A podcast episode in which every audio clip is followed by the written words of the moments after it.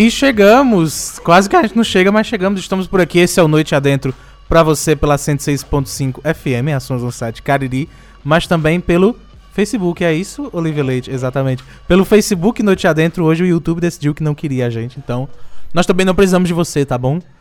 Noite Adentro no Facebook ou então no Instagram, arroba, underline Noite Adentro. Você pode nos assistir e nos ver e nos ouvir, tanto pela 106.5 FM como no futuro, através do seu agregador de podcast favorito. Através não, porque através é com janela.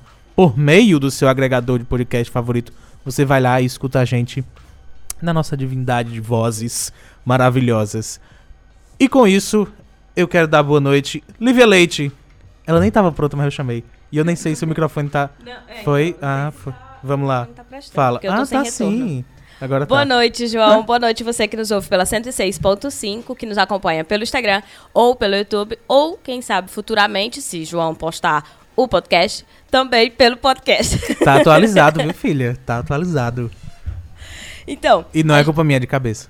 ah, justificando que hoje nós não vamos entrar pelo YouTube, porque o YouTube mudou as regras. A partir de agora, pelo que eu entendi, somente Literalmente lives. a partir de agora. Porque tava Exatamente. tudo funcionando bem. Eu fui conectar a live lá e aí, é, assim que eu conectei, disse que tem que ter pelo menos mil inscritos. Então eu vou depois dar uma lida, inclusive, nessas novas regras.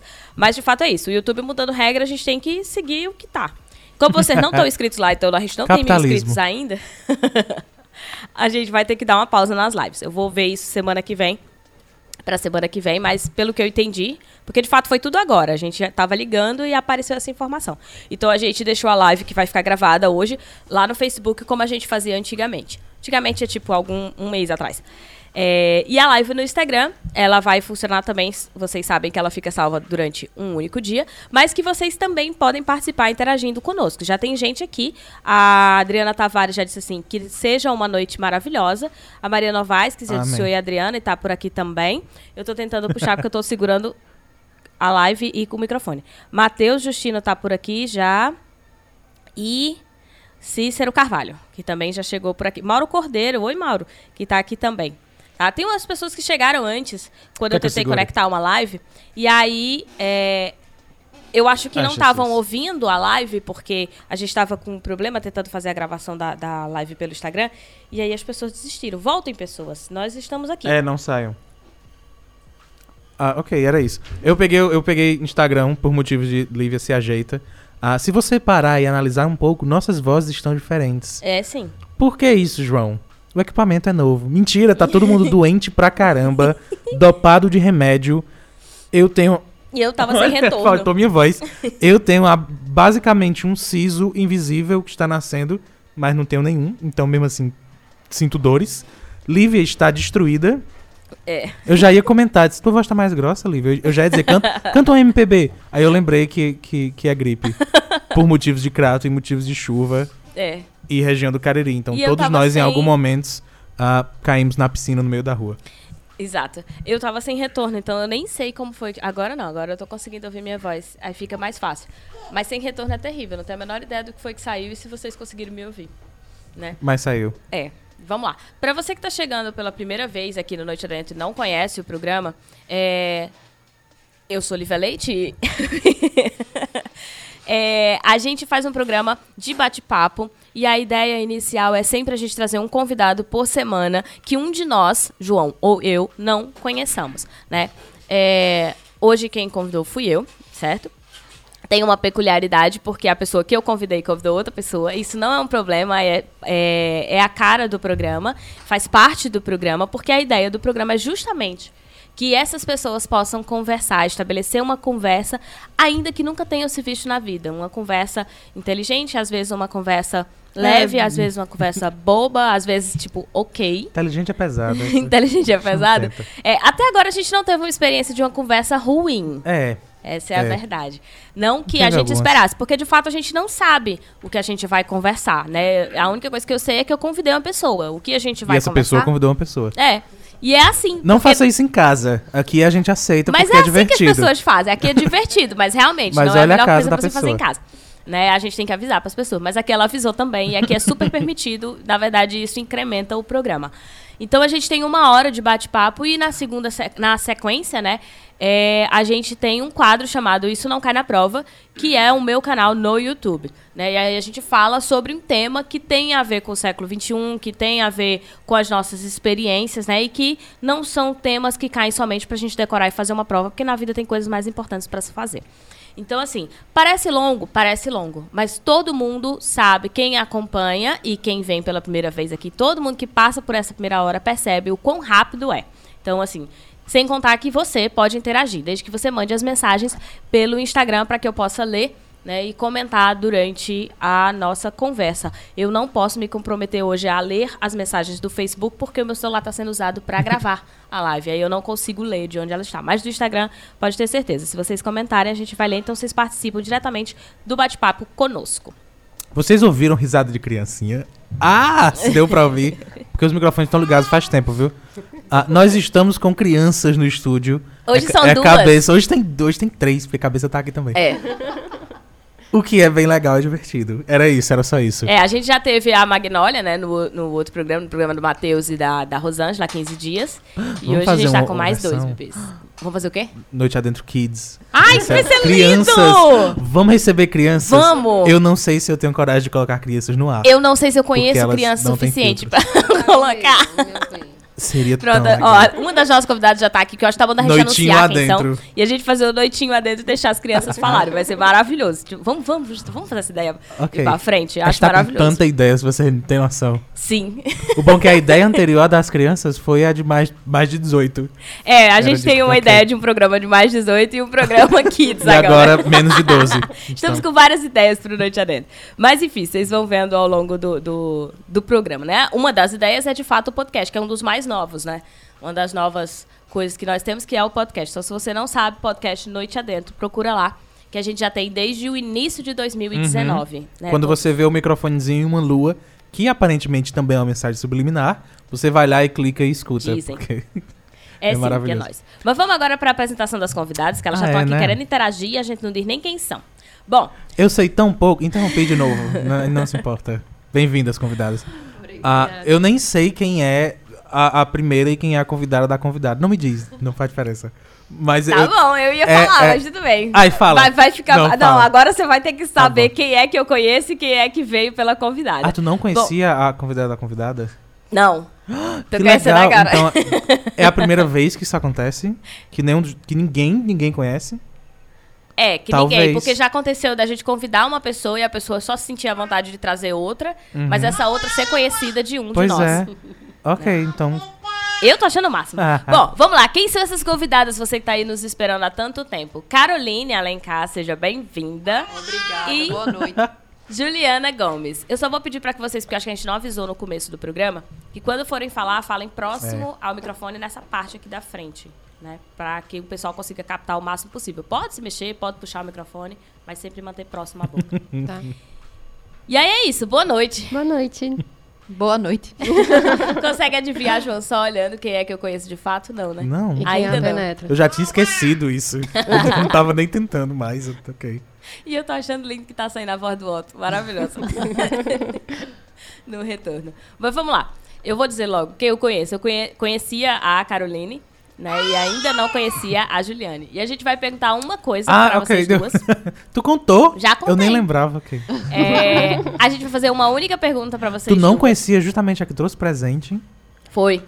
Ah, Ah, gente, Por isso que ela ela trouxe. pra adoçar, Ok. vocês me Porque conheceram. a que conhece não traz. tá vendo? E é isso que a gente tem que fazer quando a gente for na casa dos outros. Levar é- presente. Leva presente, Vem gente. com a Olha Aprende. lisa de penetra, mas traz presente. Aprende. Olha que maravilha. Eu amei. Eu vou sempre pedir pro que o convidado traga alguém que eu não conheço. Não vai ter que levar alguém, viu? Ó, você veio, mas você traz alguém. Será que o pessoal lá de casa tava ouvindo? Eu não ganhei nada. Era mentira. Era mentira. Não teve nada. Bom, a primeira pergunta é a única pergunta que é fixa do programa, tá? Que é quem é Caroline por Caroline e quem é Juliane por Juliane. A gente pode inverter também, se vocês preferirem. Juliane, Caroline. Eu prefiro que Juliane comece. Tá, tá Então, Eu por sou Ela é a Juliane. convidada, né? A gente É. tem que dar as honras da casa. Tá, tá. A pessoa vem de pene- penetra, né? Mas tudo bem. Ah, eu sei como é. É, não, não, e o pior é que quando o Caroline me disse dessa, dessa pergunta, né, que a gente responde, eu tive que fazer uma sessão de terapia pra poder quem é Juliane, pra poder me encaixar, senão eu vou me achar. Eu não sei quem é Caroline, E por não isso que eu ajuda, pedi pra né? Juliane É. começar pra me inspirar. E não ajuda. e tem esse detalhe, assim, é, antes a gente não contava essa primeira pergunta, mas como o programa já tem bastante tempo, a gente já avisa que vai ter, e mesmo assim todo mundo fica tipo, ai meu Deus, como é? O que, é, É, que eu vou ajuda, responder? ajuda 0% a É, pessoa não, saber não, antes. não tem, não tem Faz como, como não. nenhuma diferença. É, não, a gente vai, fica pior, sabe? É melhor não avisar, porque a pessoa vai entrar no- numa sessão de terapia. Crise Por favor, quem sou eu? Uma crise existencial. Quem, é- quem sou eu? Quem é Juliane? Eu preciso falar quem é Juliane? Precisa, porque os nossos ouvintes não sabem quem é Eu tava Juliana. aqui enrolando, cara. Passa, pode passar a pergunta. Pronto, Esse é Juliane. outro É, programa. pensa o seguinte, tem um monte de gente que tá ouvindo a Juliane, mas não sabe quem é e por que, que ela tá aqui, né? Inclusive, ah, deixa eu comentar que tem uma, uma aluna minha, chama Níria, que ela disse que ouve toda vez o programa à noite e não sabia que era eu. Ela descobriu essa, beijo, Níria. Aí ela falou assim, Ok. ah, é tu que apresenta o programa Noite Adentro? E detalhe que eu todo, todo sábado a gente chega aqui e diz, olha, eu sou Lívia Aham. Leite toda vez. E ela não reconheceu. Então, assim, é necessário que você diga quem você é, Juliane. Que legal. Bom, Juliane. Ah, não, vou interromper antes. Se segura aí. O programa é assim, a gente interrompe mesmo. É, não. Zero respeito pelos É, convidados. não, tudo bem. Eu já vim de penetra. Tá tranquilo. Apesar do presente, se não conquista nada. É, não. Ah, eu não sei. ah, Níria, É, Níria. obrigado pela audiência, mas um dos dois você não estava muito atento ao programa ou às aulas. Ouviu, Níria? Então vamos atentar a isso. Eu não sei onde é que ela se a escuta ou assiste, mas enfim. Um beijo, muito obrigado. Volta. Juliane pro Juliane. É Eu Juliane. Juliane. É. Com E no final. Eu passo a pergunta. Não, a Juliane é. Bom. Uma mulher que se refez aos 27 anos, em meio a uma, uma reviravolta. Terminou a administração jurando que não ia ser administrado, que não ia empreender. E hoje empreende com a paixão da vida dela, que é comida funcional, que é a Jufite. E é uma trilheira que adora fazer rapel, mas tem muito medo de altura. É, eu tenho essa faceta. Eu tenho medo de altura, mas o meu primeiro rapel foi 76 metros que eu desci. Eu nem sei quanto é 76 metros. É, é assim, de dá um, seja. dá um edifício de uns quatro andares, creio eu. Não sei, também não sei não quanto é 76 Mas metros, é não. Eu acho eu que só não. sei que eu curti a vista, E pra, tá? alguém, é, e pra alguém que tem medo de altura, podia ser dois metros, que eu acho que já É. tava tipo, ok. É, não, mas foi, foi legal, foi legal, uma experiência legal, a gente curte a vista.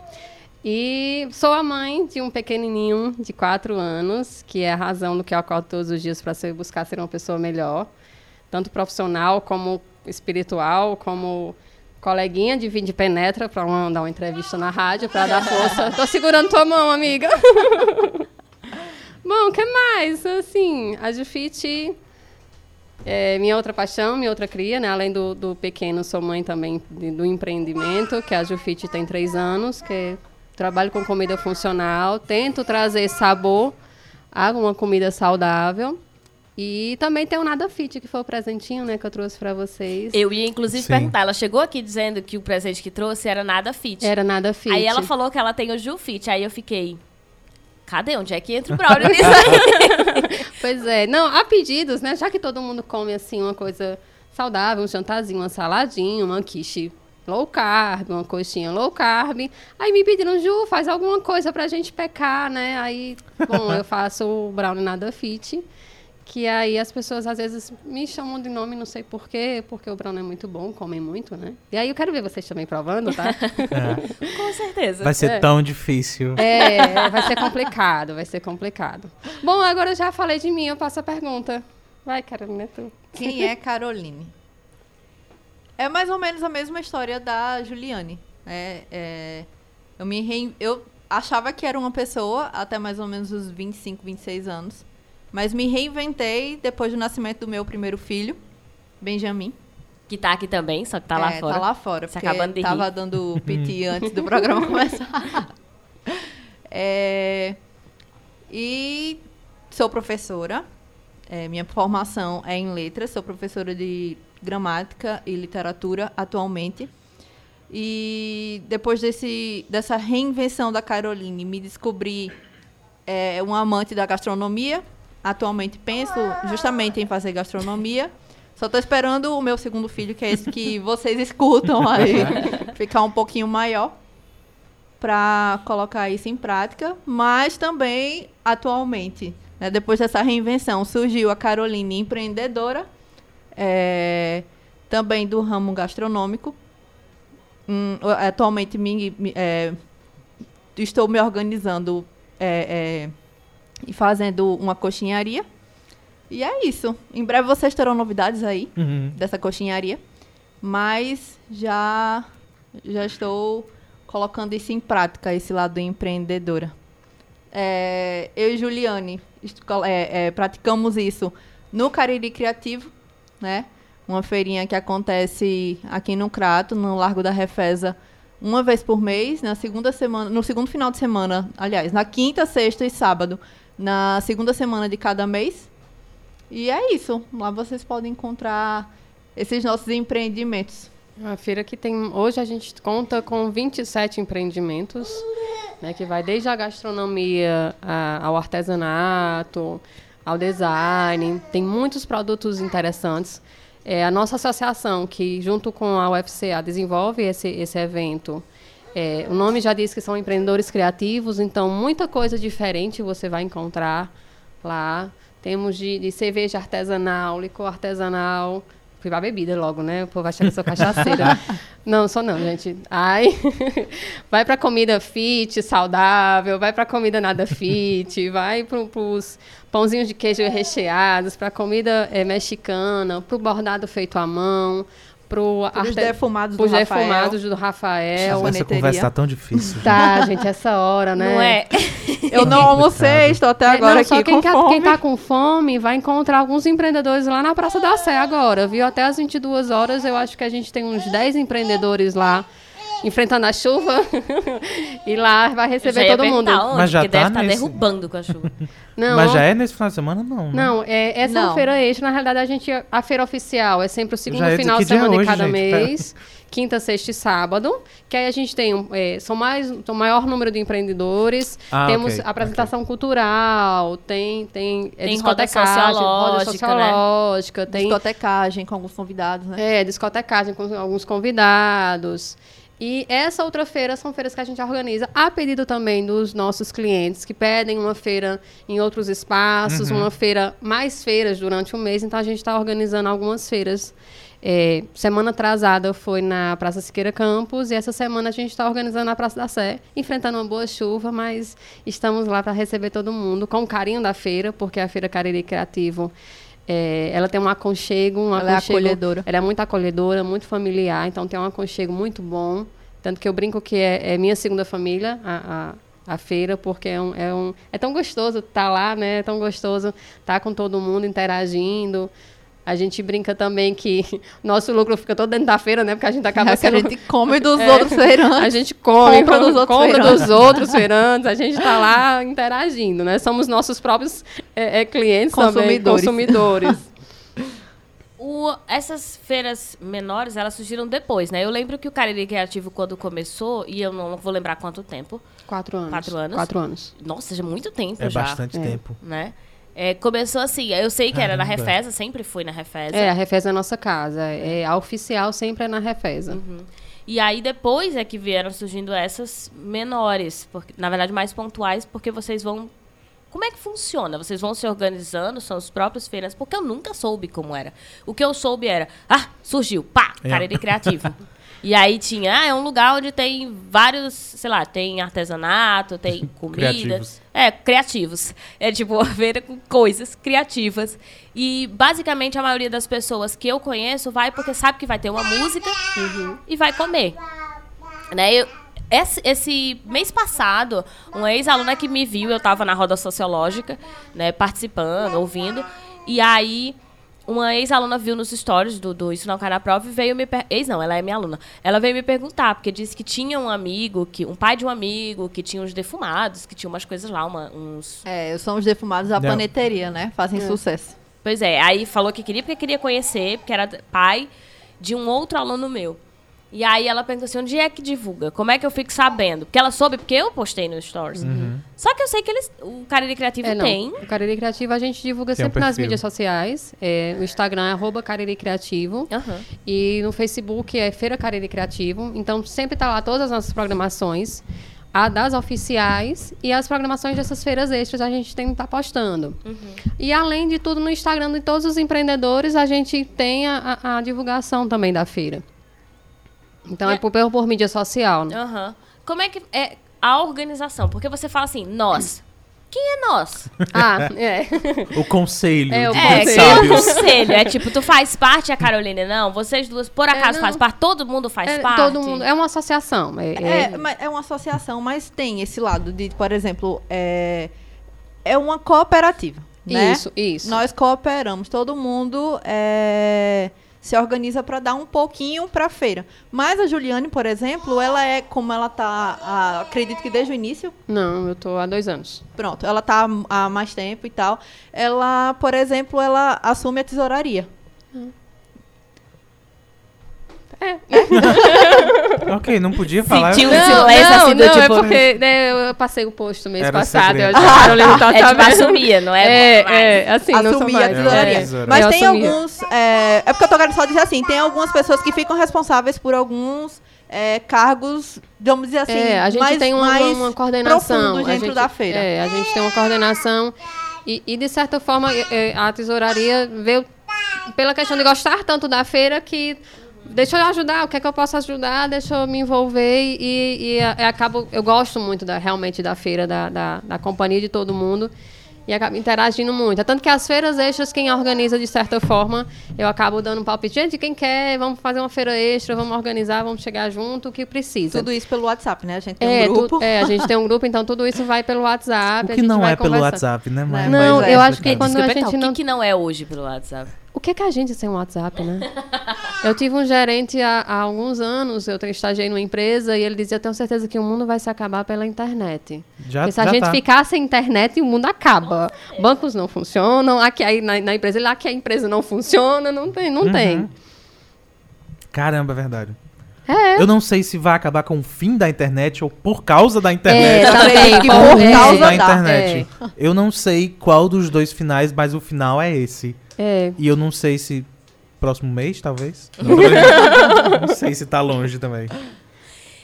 Bom, uma coisa que vocês tinham falado que é muito. que a Caroline falou que era em comum depois com a Juliana é o fato de ter se descoberto. Uhum. E a gente sempre pega. é, chama muita atenção aqui no programa pra gente, pra, pra mim, pra o João Toca de uma maneira geral. aqui. É, toque feridas. essa ideia de quem eu sou. Eu acho que é por isso que essa pergunta se mantém. A É. gente, um dos motivos é para que o ouvinte saiba com quem a gente tá conversando. Porque, né? Ah, Juliane. Juli- Quem é Juliane? Quem é, quem é Caroline? Sabe? Mas a segunda pergunta é justamente essa ideia do se reinventar, do se perceber, ou de muitas vezes a gente se limitar a não fazer certas coisas porque é, achava que não era capaz de fazer. Pronto, eu acho que esse aí é o meu caso. Depois que Benjamin nasceu, eu descobri que eu posso fazer tudo o que me dá vontade de fazer. Né? E que eu posso me reinventar. Eu. Antes de fazer letras, eu, eu fazia direito e fiz engenharia ambiental. Gente, porque todo mundo que faz. O João também fez direito e abandonou. Eu tô começando a achar que tem um problema lá. Tem? Não, mentira. Tem. Na, Tem, não Tem vamos sim. entrar nesse assunto. é, na real, eu acho que tem muito a ver com o fato de todo mundo achar que tem que fazer ou direito ou medicina. E aí, lógico, Não a foi o meu tendência caso. é você sair abandonando. N- Não, não, não vou entrar muito nesse detalhe, mas não foi o meu caso. Mas enfim. E aí, depois eu. Eu não sou daqui também, eu sou do Recife. E depois. de- Sério, nem deu pra De- notar. Ah, tá. É, fazia direito lá. E depois disso eu vim para o Cariri, né? Para o Juazeiro do Norte, que meus avós moram aqui. E passei no vestibular de engenharia am- ambiental lá no IFCE. Só que eu só cursei um semestre de engenharia, nada em exatas, na verdade, dá certo pra mim. Pronto, é a única coisa que eu não posso fazer. Que mesmo depois de Benjamin. Não dá a gente não aprende matemática depois de ter filho. Só pra calcular preço de fralda mais barata, leite. Olha que aprende. Festinha de aniversário. Então, é, então, eu larguei também a engenharia e fui fazer letras. né? Então eu achava que já estava tipo, nossa, encontrei o que eu quero fazer. Amo literatura, sou professora de literatura, estou muito feliz nisso. Só que aí depois de Benjamin, vi- não que eu fique, fiquei infeliz com isso, mas vieram outras possibilidades e outras visões de mundo, né? E aí eu descobri uma Caroline que gosta muito de cozinhar e que tem um lado empreendedor e, e comercial, um tino comercial, como diz Marcelo, que é meu companheiro, muito forte. E eu decidi colocar isso pra frente. Porque uma coisa que eu sempre quis foi ser a minha patroa, né? Então eu tô colocando isso em prática justamente porque eu descobri que eu posso também fazer isso, né? Descobrir algo que ama também, né? Exatamente. Eu amo realmente cozinhar, me interessa muito. Queria ter mais tempo para estudar, mas não posso. É, porque sempre estou com alguém no colo. Então, se, é, pra quem tá acompanhando pelo Instagram, tá vendo que ela tá em É pé. verídico, é verídico. falando conosco. Mas você que está nos ouvindo, ela tá literalmente em pé. Teve que puxar o microfone porque ela está com o bebê no colo. E aí tá mais confortável É, e assim. agora ele quer ficar em pé, né? Porque eles decidem o que a gente tem que fazer. Uhum. E aí, Quem por- disse que seria a própria patroa? Pois é. Quem disse? A gente acha que é, né? E os filhos, na verdade, é que conduzem nosso caminho. É muito bom, por sinal. Estou muito feliz com essa minha nova fase. E, e Acho é que Otto isso. concorda. É, com certeza. É desafiador, é desafiador. Essa, essa fase de ser mãe, pra mim foi. Eu sempre sonhei, foi planejado, foi. Não, eu quero engravidar nesse período, tô terminando a faculdade, tudo. Então, assim, veio no momento que eu desejei, veio no momento que eu planejei, mas foi tão desafiador que eu não, assim, eu não imaginava o desafio que eu tinha pela frente. Não, não são as noites em claro que a gente passa, mas é toda a, a- o, o recomeço. é, nasce uma nova pessoa quando o filho nasce. Então, nasce uma nova visão de ver por qual caminho eu preciso seguir. E o meu desejo maior, depois que, que meu pequeno nasceu, foi a questão de estar mais presente na vida dele. Pronto, isso aí é o fundamental. Que É. também foi o que me fez É isso que pensar. te fez pensar em ser Exatamente. Eu quero é, fazer algo que eu possa estar em casa junto com os meus filhos. E eu realmente posso, né? Mesmo com todas as dificuldades, eu realmente posso estar com eles. Que eu acho que é muito importante essa presença, né? Essa, é o que eu vivo falando. Eu não coloquei duas crianças no mundo para outra pessoa criar É. por mim. Quem quer criar sou eu. É, é assim, é- é- fui- eu sou mãe, né? Não, não, não pari, eu sou mãe e eu, eu quero criar. Foi o mesmo desejo. Eu tinha esse desejo desde quando eu pensei em ter filhos, desde quando eu era criança, assim, adolescente, que pensava em ter filhos. Eu tinha o desejo de, não, eu quero criar meu filho pelo menos um- os primeiros períodos.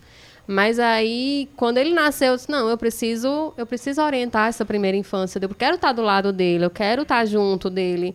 É, é, a- ensinar a andar, acompanhar todo o desenvolvimento, isso é muito gostoso. Abre-se mão, sim, de uma vida profissional, abre-se mão, de certa forma, financeiramente, de Com muita certeza. coisa, Eu tive porque que largar algumas escolas para me dedicar a isso. É, e fora que criança pesa, né? Eu lembro quando eu quis engravidar uma amiga minha da faculdade que é bem sistemática, espero que ela esteja ouvindo, que ela vai saber que é ela. né, amiga? Tô com saudade de tu.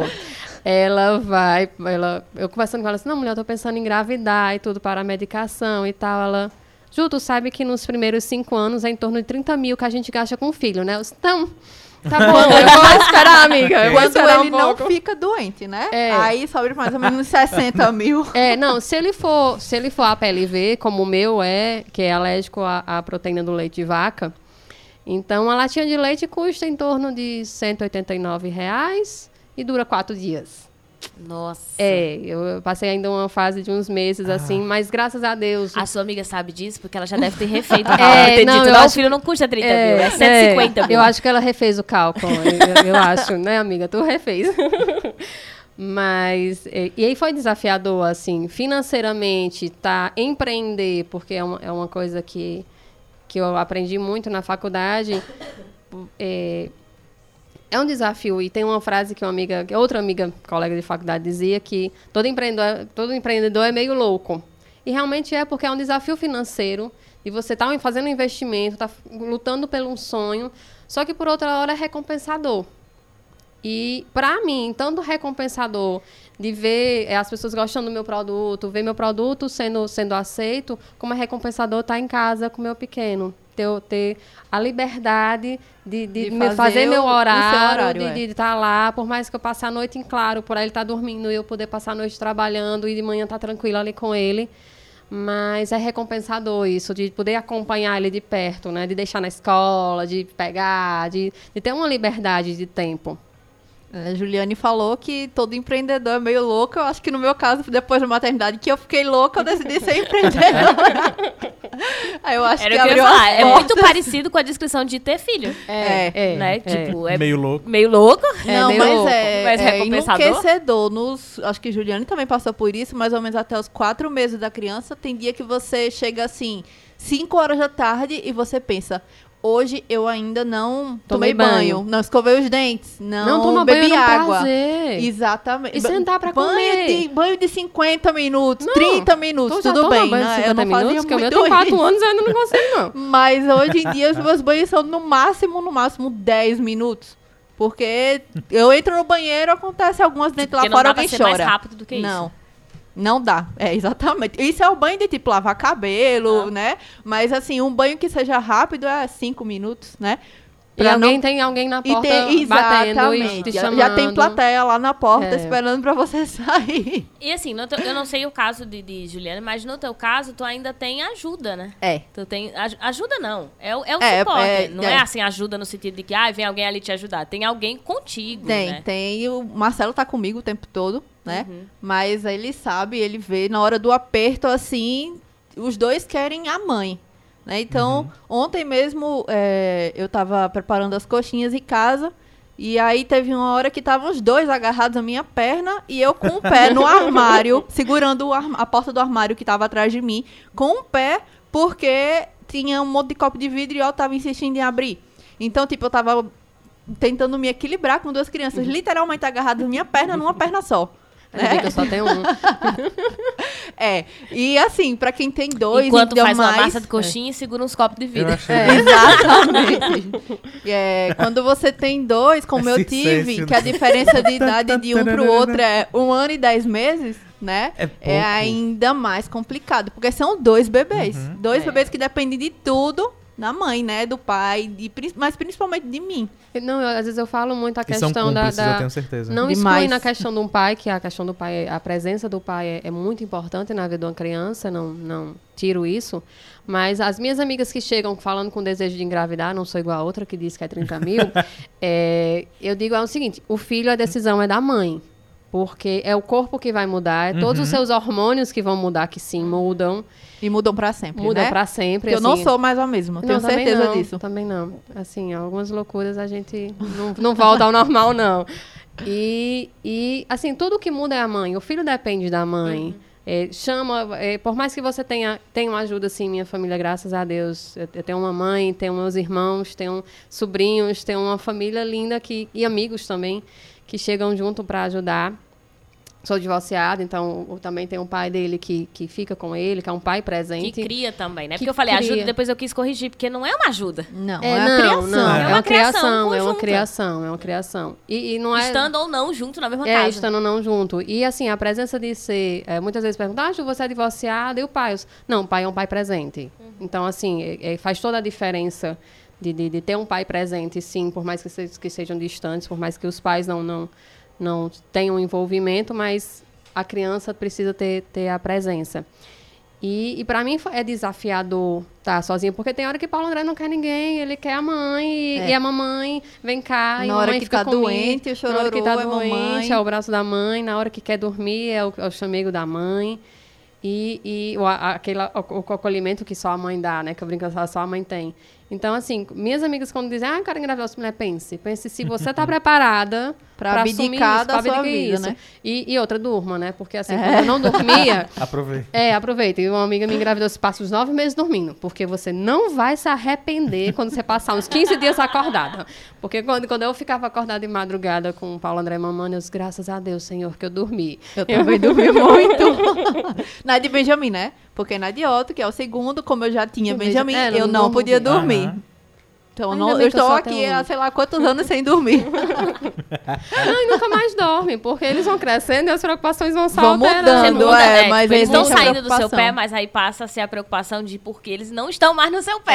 É, não, onde e- eles estão, onde quem eles estão, o que eles estão fazendo. com Ainda não quem. chega nessa fase, ainda bem. Eles eu ainda sei estão que eles estão dormindo na minha cama muitas vezes, mas eu já imagino quando chegar nesse momento.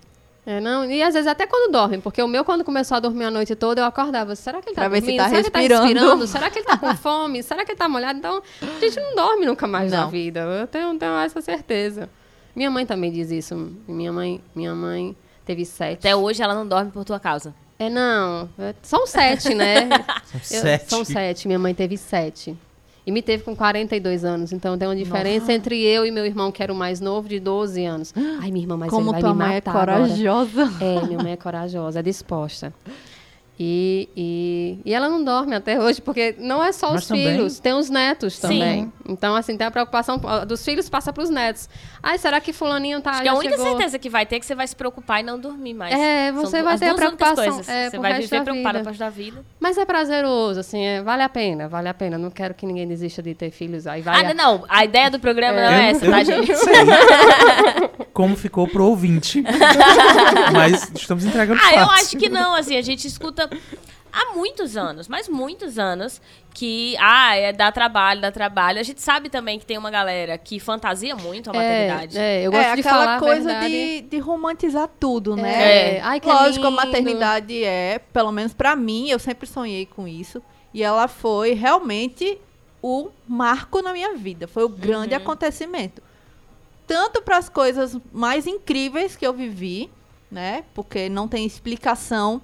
Você é, gerar um filho, você, eu olho para os meninos e vejo que aquela unha ali foi fabricada dentro de mim. então é prazeroso, é incrível. Mas assim, tanto para as coisas mais loucas assim, é, é, também foi um marco. Né? A gente não pode romantizar a maternidade como as pessoas fazem. É, é. Ela não é um mar de rosas. E E nunca nem é um foi. desejo de todo mundo, porque eu acho, por isso que eu não vejo um problema da gente falar sobre a realidade da maternidade. A gente não, que eu não sou mãe, mas quem é Não, mãe, mas falar sobre. sobre. a realidade, trazer pessoas para falar sobre a realidade, porque existe uma romantização tão gigante que é feita como tipo, é tão romantizado que pensam que todas as mulheres na vida São felizes, É. né? Felizes. são E tem felizes mãe por que eu conheço Não, mas eu sou feliz. ter. Eu também sou fe- extremamente é, a feliz. gente é feliz. Mas tem É que mãe uma que eu coisa não tem nada a ver conheço com a que outra. hoje é, os filhos já têm, sei lá, 40 e tantos anos e já me disseram várias vezes: se o tempo voltasse atrás, eu não teria tido filhos. E aí as pessoas pensam que é porque a pessoa odeia o filho. É, e não, Não é. é, não é. Não, Não é. é exatamente por isso. A gente tem que saber estabelecer as diferenças. O fato de reconhecer que a maternidade não é maravilhosa não quer dizer que vocês não estejam realizadas na maternidade. Por exemplo, Caroline falou: Ah, eu sempre quis ser mãe. Mas não quer dizer que só porque ela sempre quis ser mãe é lindo. Uhum. É. Ia ser fácil. É, é Não é Esse ia fácil. ser fácil. É. Mas Pronto, ela a se palavra realiza é porque ela essa. queria. Não é que seja ruim, é que não é fácil. fácil, é, o- pronto. é o maior desafio da vida da pessoa, com certeza que é. Então, você é, é por todo, você pensa que não, mas toda hora você tá lá com uma- um pé no armário, com dois meninos agarrados na sua perna e fazendo coxinha, E às vezes né? sem perceber Aham. que você tá fazendo isso, né? Às Exatamente. vezes sem, sem- Não, é natural, é normal. É- é- é- E aí a grande diferença que faz é assim, a Caroline queria isso pra ela. Então muda totalmente o significado. E aí agora tu imagina uma pessoa que não queria. E aí o ódio dela, ou a raiva que ela tem, ou a frustração que ela tem, não é pelo filho. Ela pode amar o É. filho.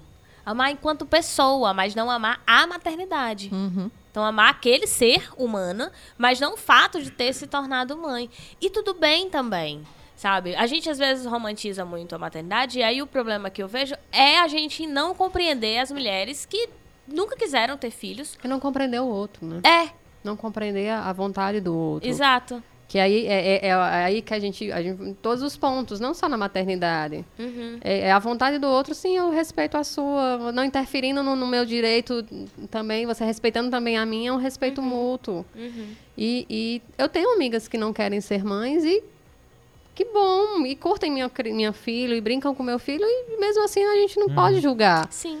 Cada um tem as suas vontades e os seus desejos. É, a E outra diferença é que- que elas podem, quando o menino chora, devolver o filho pra mãe. Pra é mãe, coisa né? que a Porque às vezes elas estão mais pode. realizadas assim, É. né? Brinca aqui e não sabe mais como lidar. Eu Toma, li toma, toma, um toma. dia desses duas coisas que eu levo assim, besteira de Facebook, né? Aqueles memes, memes, mas eu sempre rio quando eu lembro que era um que dizia que quando as pessoas têm filhos, elas é, quando elas é, quando elas vão pro trabalho, elas vão para descansar. E de fato, quando eu fico em casa, eu trabalho o triplo. Não, triplo não. Eu trabalho em tempo integral em casa. Né? Eu Sim. vivo um eterno plantão em casa. Né? Eu não consigo sair deste plantão. Quando eu vou pro trabalho, eu vou para conversar, ver outras pessoas, desopilar, fazer coisas diferentes. Aham. Então, no trabalho, eu meio que estou me divertindo. Nesse momento, você só está sentada falando. Exatamente, é Né? um milagre. Ah, E não é. tô com Tá ninguém vendo? agora, os dois estão com o pai. Então, os dois agora estão com o pai. Então, nesse minuto, ela tá sentada. Se ela quiser encostar na cadeira, é, o, é quer dizer, é o máximo. Tipo, tá divertido. Caramba. É a diversão. E, Exatamente. e assim, a gente não tá zombando. Eu acho que é, é- a gente tá pontuando que é real. Que tem gente que vai se realizar nisso e tem gente que não vai. E eu vou é abranger, na verdade, é- é a discussão da, da fantasia e da idealização pra todas as fases da vida. Uhum. Primeiro beijo, perder a virgindade, casamento, tudo isso é fantasioso. Tudo É, isso as é pessoas Às vezes, "Nossa, você, primeiro às, beijo." ve- é, às vezes você é, cria aquela coisa justamente pela romantização Sim. É, das sim. coisas, né? Você acha que a sua primeira vez vai ser uma Ah, coisa incrível. Que o noivado vai ser a pessoa Exatamente. com E, na verdade, muitas vezes é péssimo, né? Normalmente, Normalmente, Normalmente é é horrível. péssimo. São, são de fadas pra mim, meu povo. eu, eu tenho a impressão que a primeira vez é sempre ruim. É, sempre é. E a gente acha que vai ser de verdade Aquela coisa de novela, mágica, né? em câmera lenta. Celine Dion desce do céu pra cantar pra gente, sabe? Então, e não é. É Quando eu e fiquei rápido. noiva, eu fui, ah, os meninos, eu não comentei, né, na sala de aula, eu não comentei. Eu cheguei lá e aí viram que eu tava com uma aliança, aí pararam a aula pra me perguntar. E aí as meninas queriam, sa- 15, na época as Não meninas, é? era numa sala que as meninas tinham, sei lá, 15, 16 anos. Professora, como foi? Ah, Colocou numa, numa Não taça. é? A menina desenhou como foi. Ela Meu começou a me Deus. perguntar se não tinha colocado dentro de uma taça de champanhe, se tinha me chamado pra jantar. E aí Ele ele, se de um levantou na frente de todo cavalo mundo, se ajoelhou e começou a tocar uns violinos. E aí todo mundo ficou emocionado no espaço. e eu disse, Nossa. Não. Não. Num cavalo, num Não foi unicórnio, assim, amiga. E veio um pombo que carregava Não a é? aliança. Aí a outra disse, ai, pois no comigo só pode ser, eu imagino que tenha que ser assim. E aí ela começou a descrever Ô, que tinha que ser em cima de um prédio, que tinha Meu que chegar um Deus. helicóptero, que tinha que chamar todo mundo. Nossa, ela tem que casar com um multimilionário, né? E eu disse, o que é que essa criança tá assistindo, meu Deus? Domingo legal. aparentemente. Porque isso tá errado. Mas assim, é só um exemplo de como a gente às vezes romantiza, talvez por, sei lá, assistir demais na TV ou comédia romântica, só pode. E acaba trazendo isso pra realidade. E a gente que é, que é adulto, que já passou por isso, consegue compreender que não é bem assim. Mas aqueles que não passaram, tipo os adolescentes, as crianças, criam esse imaginário. Porque a gente só sabe porque a gente já passou Uhum.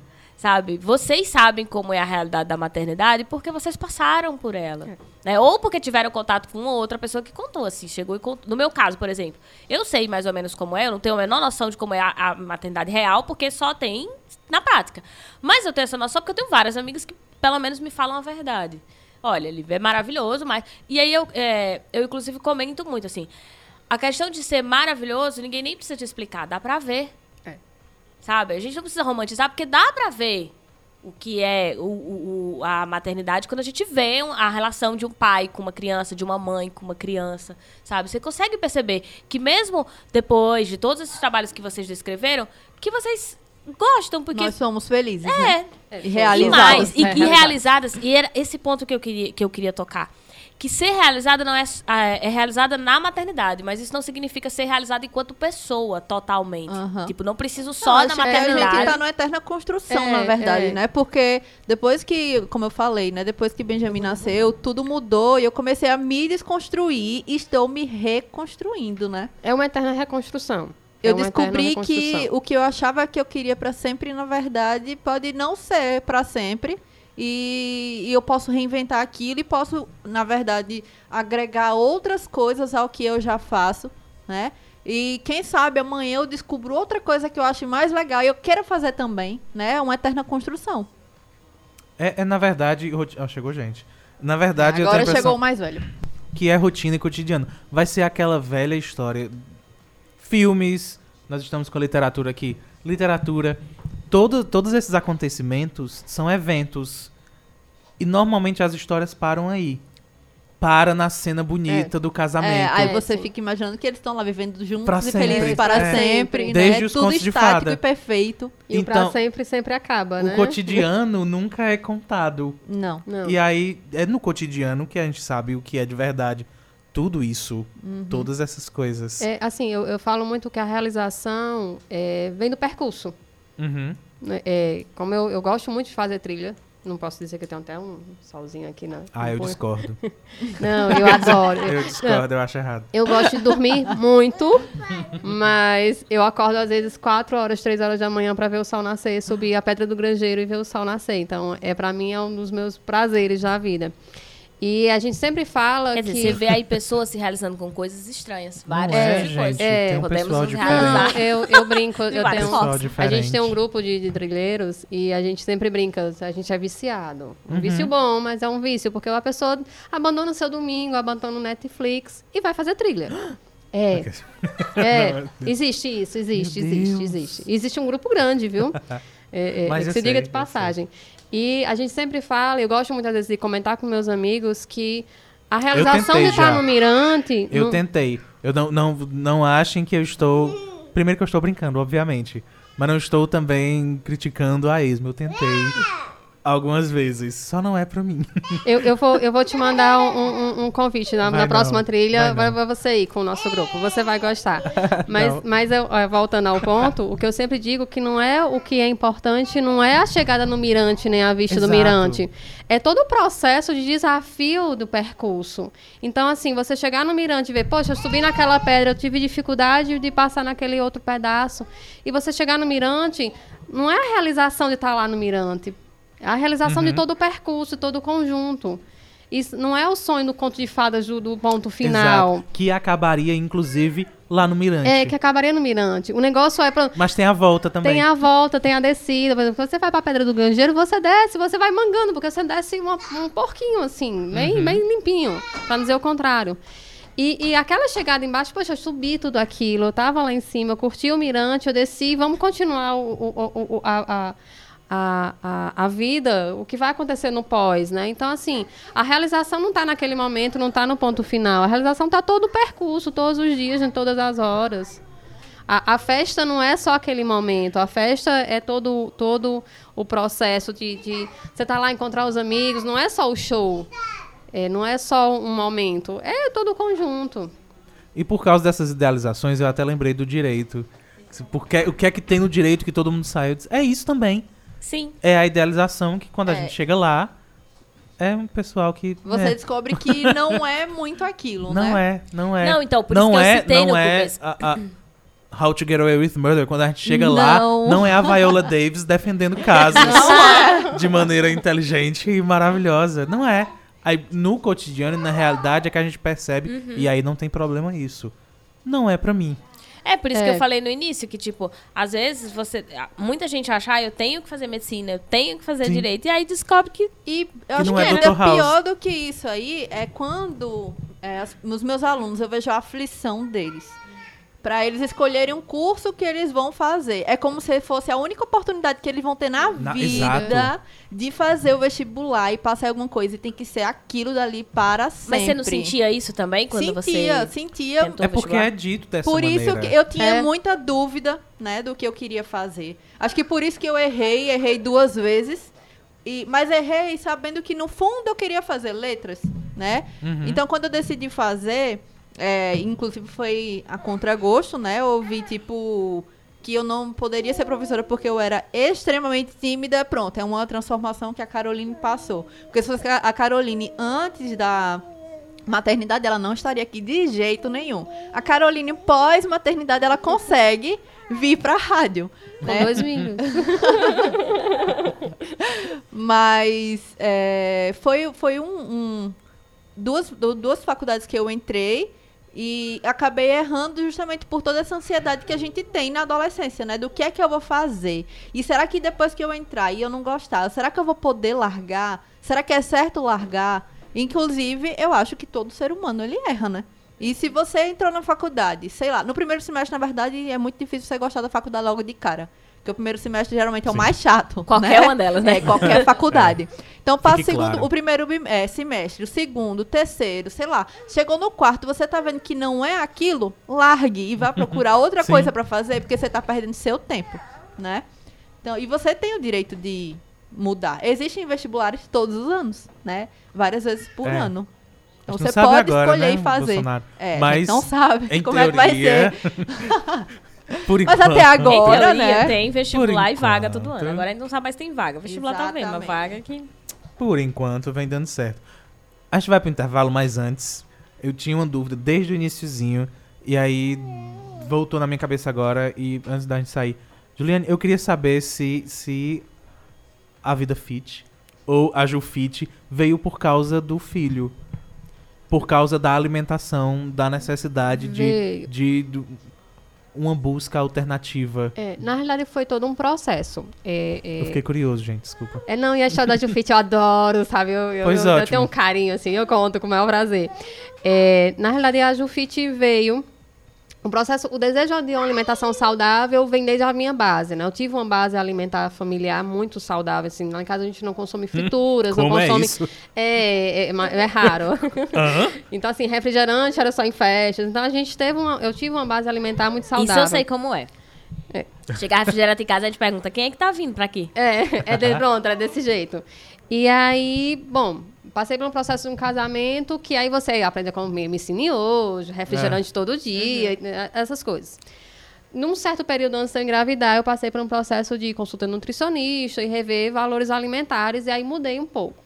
Quando eu engravidei, aí veio o desejo. Não, eu quero uma alimentação saudável, porque eu acredito que somos o que comemos também. A desejo. Eu, quando É. eu engravidei, veio desejos. Vale É, eu, veio o Eu desejo achei de- que era tipo é. desejo, Desejo de dela foi fit. Pois não, é, eu disse, é, meu desejo foi fit. Mas uma, uma vontade, entendi. Não, mas eu tive, eu tive muitos desejos na gravidez de comer farinha até hoje, cara. Eu sou louca por farinha. O meu médico fala que esse De negócio mandioca? do desejo, na Farinha de verdade, mandioca. Ah, ok. é quando você, o seu corpo está precisando de algum nutriente que ele sabe que tem naquele alimento ali. Então, inconscientemente, ele faz com que Ok. você deseje. Por isso que tem gente que deseja, tipo, terra, não é, porque quer comer pronto, terra. Você deseja algo que, que o seu organismo sabe que, Que tá tem naquele alimento. Na Ou seja, terra. no organismo Então, de porque Juliana você não tinha está nada. carente, É. é, comendo Nissin. Nissin não tinha nada. Não tinha nada. Não tinha Olha, nada. amiga, a gente só tá com sódio aqui.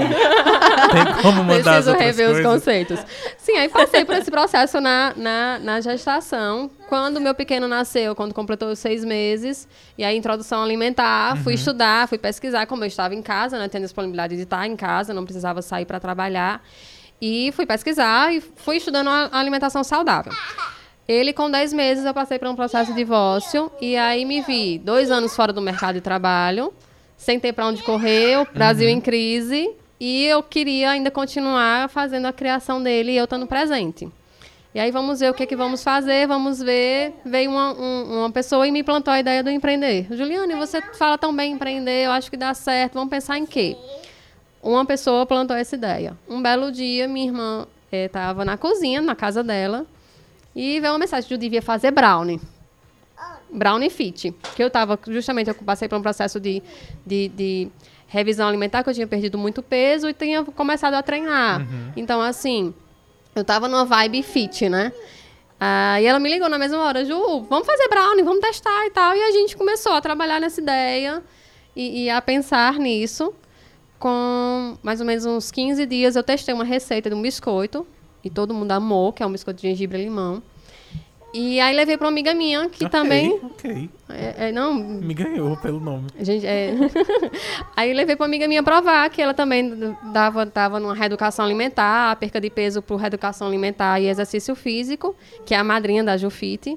Aí levei pra ela provar. Ela disse, Ju, posso postar no meu Instagram que tu trouxe pra mim provar? Tá muito gostoso e tal. Posta. Quando eu saí de lá, tinham cinco pedidos. Eu não tinha nem preço ainda do produto formado. E aí a Jufite nasceu. E aí a Jufite nasceu também com a necessidade de, de depois desse processo, Paulo, André, que é o meu pequeno, teve alergia, foi descoberta a alergia alimentar já tardia, ele já tinha dois anos quando a gente descobriu. E aí vamos trabalhar sem leite, porque realmente é, é complicado você ter um- um- um- uma, uma criança com a restrição alimentar e chega uma pessoa e diz, não, mas é só leite, criança de dois anos não precisa de leite. Gente, se vocês É o com- souberem, o é. tanto até medicação tem proteína do leite. Então até bula de remédio você tem que aprender a ler pra, pra te, te retirar a proteína, É né? a prova de que a gente tem zero noção do que a gente tá consumindo. Cara, É. se eu te disser que Zero. até, que até um, um, num grupo de mães um dia desse a gente estava numa discussão e falando que até colchão, criança que reage à pele, até colchão tem proteína Aham. do leite. Então a, mãe tem que procurar até um colchão certo que não tenha proteína do leite para a criança não ter uma reação. E a gente escuta muitas vezes, ah, isso é besteira. Não, Juliana, isso é besteira. E quando eu descobri a alergia alimentar do meu filho, eu disse, eu sou besta.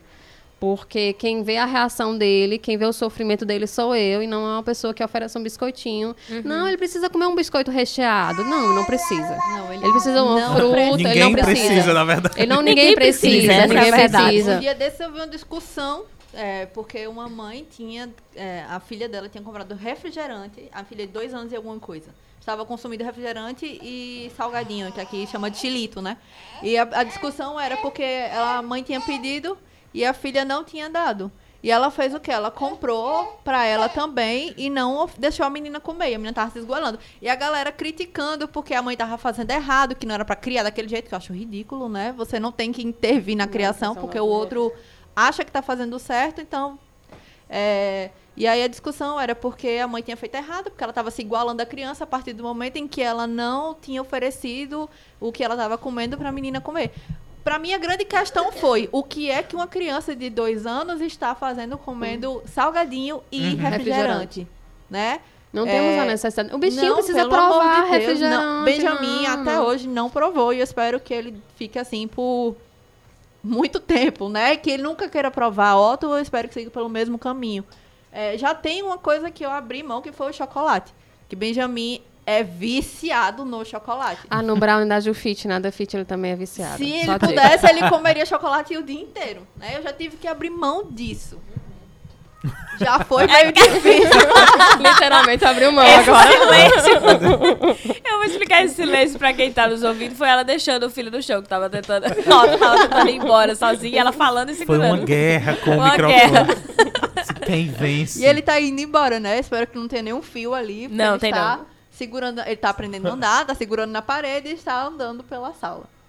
É, mas, Não, não mas é isso. É, é- as pessoas elas não se preocupam com o que elas dão pro filho comer. É a né? praticidade. Às vezes a gente exatamente. culpa. Hoje a gente tava falando sobre É. isso. Como é prático pegar um biscoito e dar pro filho. É, é a praticidade. E às vezes Mas é- o tempo que você pega pra pegar o biscoito é o tempo que você pega uma banana também, ou uma fruta E uma essa maçã. praticidade ela vai cobrar no futuro, É. né? O que é que seu filho vai, vai sofrer? E aí- Hipertensão, obesidade, sei lá. Tem alguém na porta. Né? Complicado. E aí, é, pro- não há dúvidas de que a criança vai querer de novo.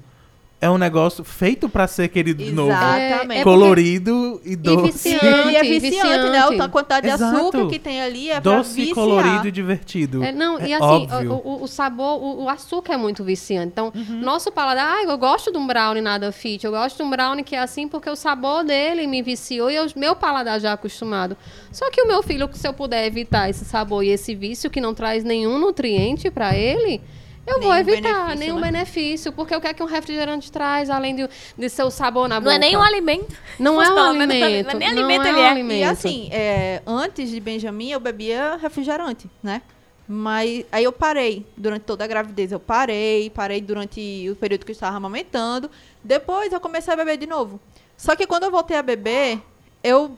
Sabor é de vez em diferente. quando eu bebo ainda e eu penso, meu Deus, o que é que tem de bom nisso aqui?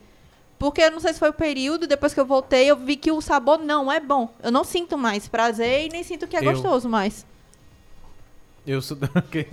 Houve uma É, comunicação. o- houve uma comunicação aqui do lado de fora. Cabeça que tá jogando ali as palavras querendo participar. Acho que ele falou cajuína quando foi no refrigerante, que é o único que é, que é viciante. Ah, ok. Hã? Foi? Não, chamei pra você pegar o Otto, se fosse possível, mas agora já foi. É, gente, é, quem tá nos ouvindo é, já entende. Quem já tá nos acompanhando há muito tempo entende que a gente vai interrompendo e vai contando. E eu acho necessário contar, a gente interrompe e fala pra, pra galera, ó, não, é porque veio alguém aqui, tocou a campainha. E, é aí, o- assim o, o o pessoal do podcast só avisando Ai, meu Deus, vai cair a live Que do, nós somos do um- Instagram. Fiquem aí, que eu vou derrubar e botar outro. que nós somos um programa de rádio ao vivo e você está ouvindo exatamente o que foi pro ar, porque a gente não edita. Ah, é verdade. Então, tudo isso foi pro ar e pode fazer zero sentido pra você, porque o- normalmente os podcasts são editados. Mas. É, o well, nosso não tem edição problema seu. alguma. Se assim você- como a gente não sabe o que, que vai discutir, a gente também não É. pode tirar o que a gente discutiu. Então vai Se você está tá. acostumado de uma maneira, é porque você não vem experimentando coisas novas. Então, aqui nós. A gente precisa ir pro intervalo, mas antes, a Juliana já tinha avisado que ia precisar sair, Isso. Né? E aí a gente vai abrir então um espaço. Caroline, você vai ficar por mais uma Não hora? sei, depende de Marcelo, dos meninos. Tá, você vai ficar o pedacinho, tipo, você vai, É, vai aham. Vai vendo. sim. Exatamente. Mas eu vou abrir o microfone para que vocês possam é, se despedir, cobrar de alguém que vocês queiram cobrar, fazer propaganda de algo. Podem ficar à vontade, tá? A Agradecer, gente né? Vai só encerrar esse momento. E aí, já de antemão, eu preciso agradecer, principalmente para Juliane, que já vai, se Caroline for ou não, já tá agradecendo ter aceitado o convite. De a penetra, gente né? brincou, é, então, a gente brincou no início que era de, de penetra, mas de fato, eu acho que isso incrementa o programa. Já é um programa de No improviso. fundo, no fundo, todos nós viemos de penetra. É, foi. É. Então, A gente foi chegando e ficando. é. Então, assim, é, é- é- faz parte do- do- da proposta do programa. Isso da gente interromper e falar dos meninos, dizer, ah, não, é o Benjamin que tá aqui, ah, né, porque o cabeça apareceu ali pra falar, e cortar as falas é próprio do programa. A gente, é, de fato, não tem Porque é preocupação em realista, evitar. né? É, é exatamente isso. A gente não se preocupa. E quando vai pro podcast, a gente não coloca edição, sabendo que toda essa bagunça. Teve um, um convidado nosso, o Thiago, tu lembra do Thiago Landim? Ele chegou Lembro. aqui e disse assim: Ah, o programa de vocês é uma zona. Aí eu falei assim, obrigada. É, sim. Né? Se é pra, desde Por que seja uma zona divertida, né? Assim, sabendo que vai ser de improviso, a gente sabe também que vai ser uma loucura. Que vai ter hora que vai gente falando por cima dos outros, assim, cortando os convidados, inclusive. Mas que de fato é o programa. Então a gente brincou, tal, com o Penetra, mas não. Faz todo o sentido do mundo. Eu, inclusive, a Carolina. Não, mas eu me achei de penetra. Não se preocupe, não, não me ofendi. Ah, e eu quero também agradecer pelo Brownie, que eu, né, a gente vai provar ainda, mas vou agradecer no ar, inclusive. Tu É, não, daqui a- não, eu trouxe Daqui vocês fazerem a propaganda Tu guardou do o teu? É claro. O sentido é tô- Do esse. Jufit, é óbvio, que não é nada teu? fit. Ele mas- comeu. Você vende no Jufit o, o Nada que não Fit é fit? vendo, vendo, vendo Nada Fit também. assim, eh, meus clientes me Contanto matam, que tem o nome fit. É, não, é, é, não, a marca é separada, assim, tem o mesmo produto Jufit, aí Ah. tem o Jufit Nada Fit. Tem um adesivo, Ah, né? Tem um adesivo separado, se tu, se tu vê a, a, logomarcazinha, porque minha logomarca é a Jufit. Tu já pegou? Ele ia levar só pra ele. Ele levou, deixa ele nunca, ali. nunca. Nunca aconteceu. E, e a separação até de cor também, que é vermelhinho pra chamar a atenção, pra Tenho ninguém nada. comer. Tá escrito nada. Eu vou botar aqui no É. Instagram. O pessoal ver. Ah, Não, pode. Sim, sim. Eu fiquei parada, né?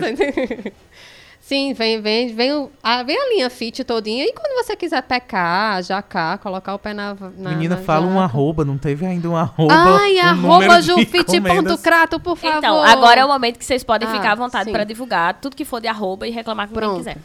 É, agradecer, né, o convite de Penetra. Adorei, apesar do frio na barriga e as mãos geladas.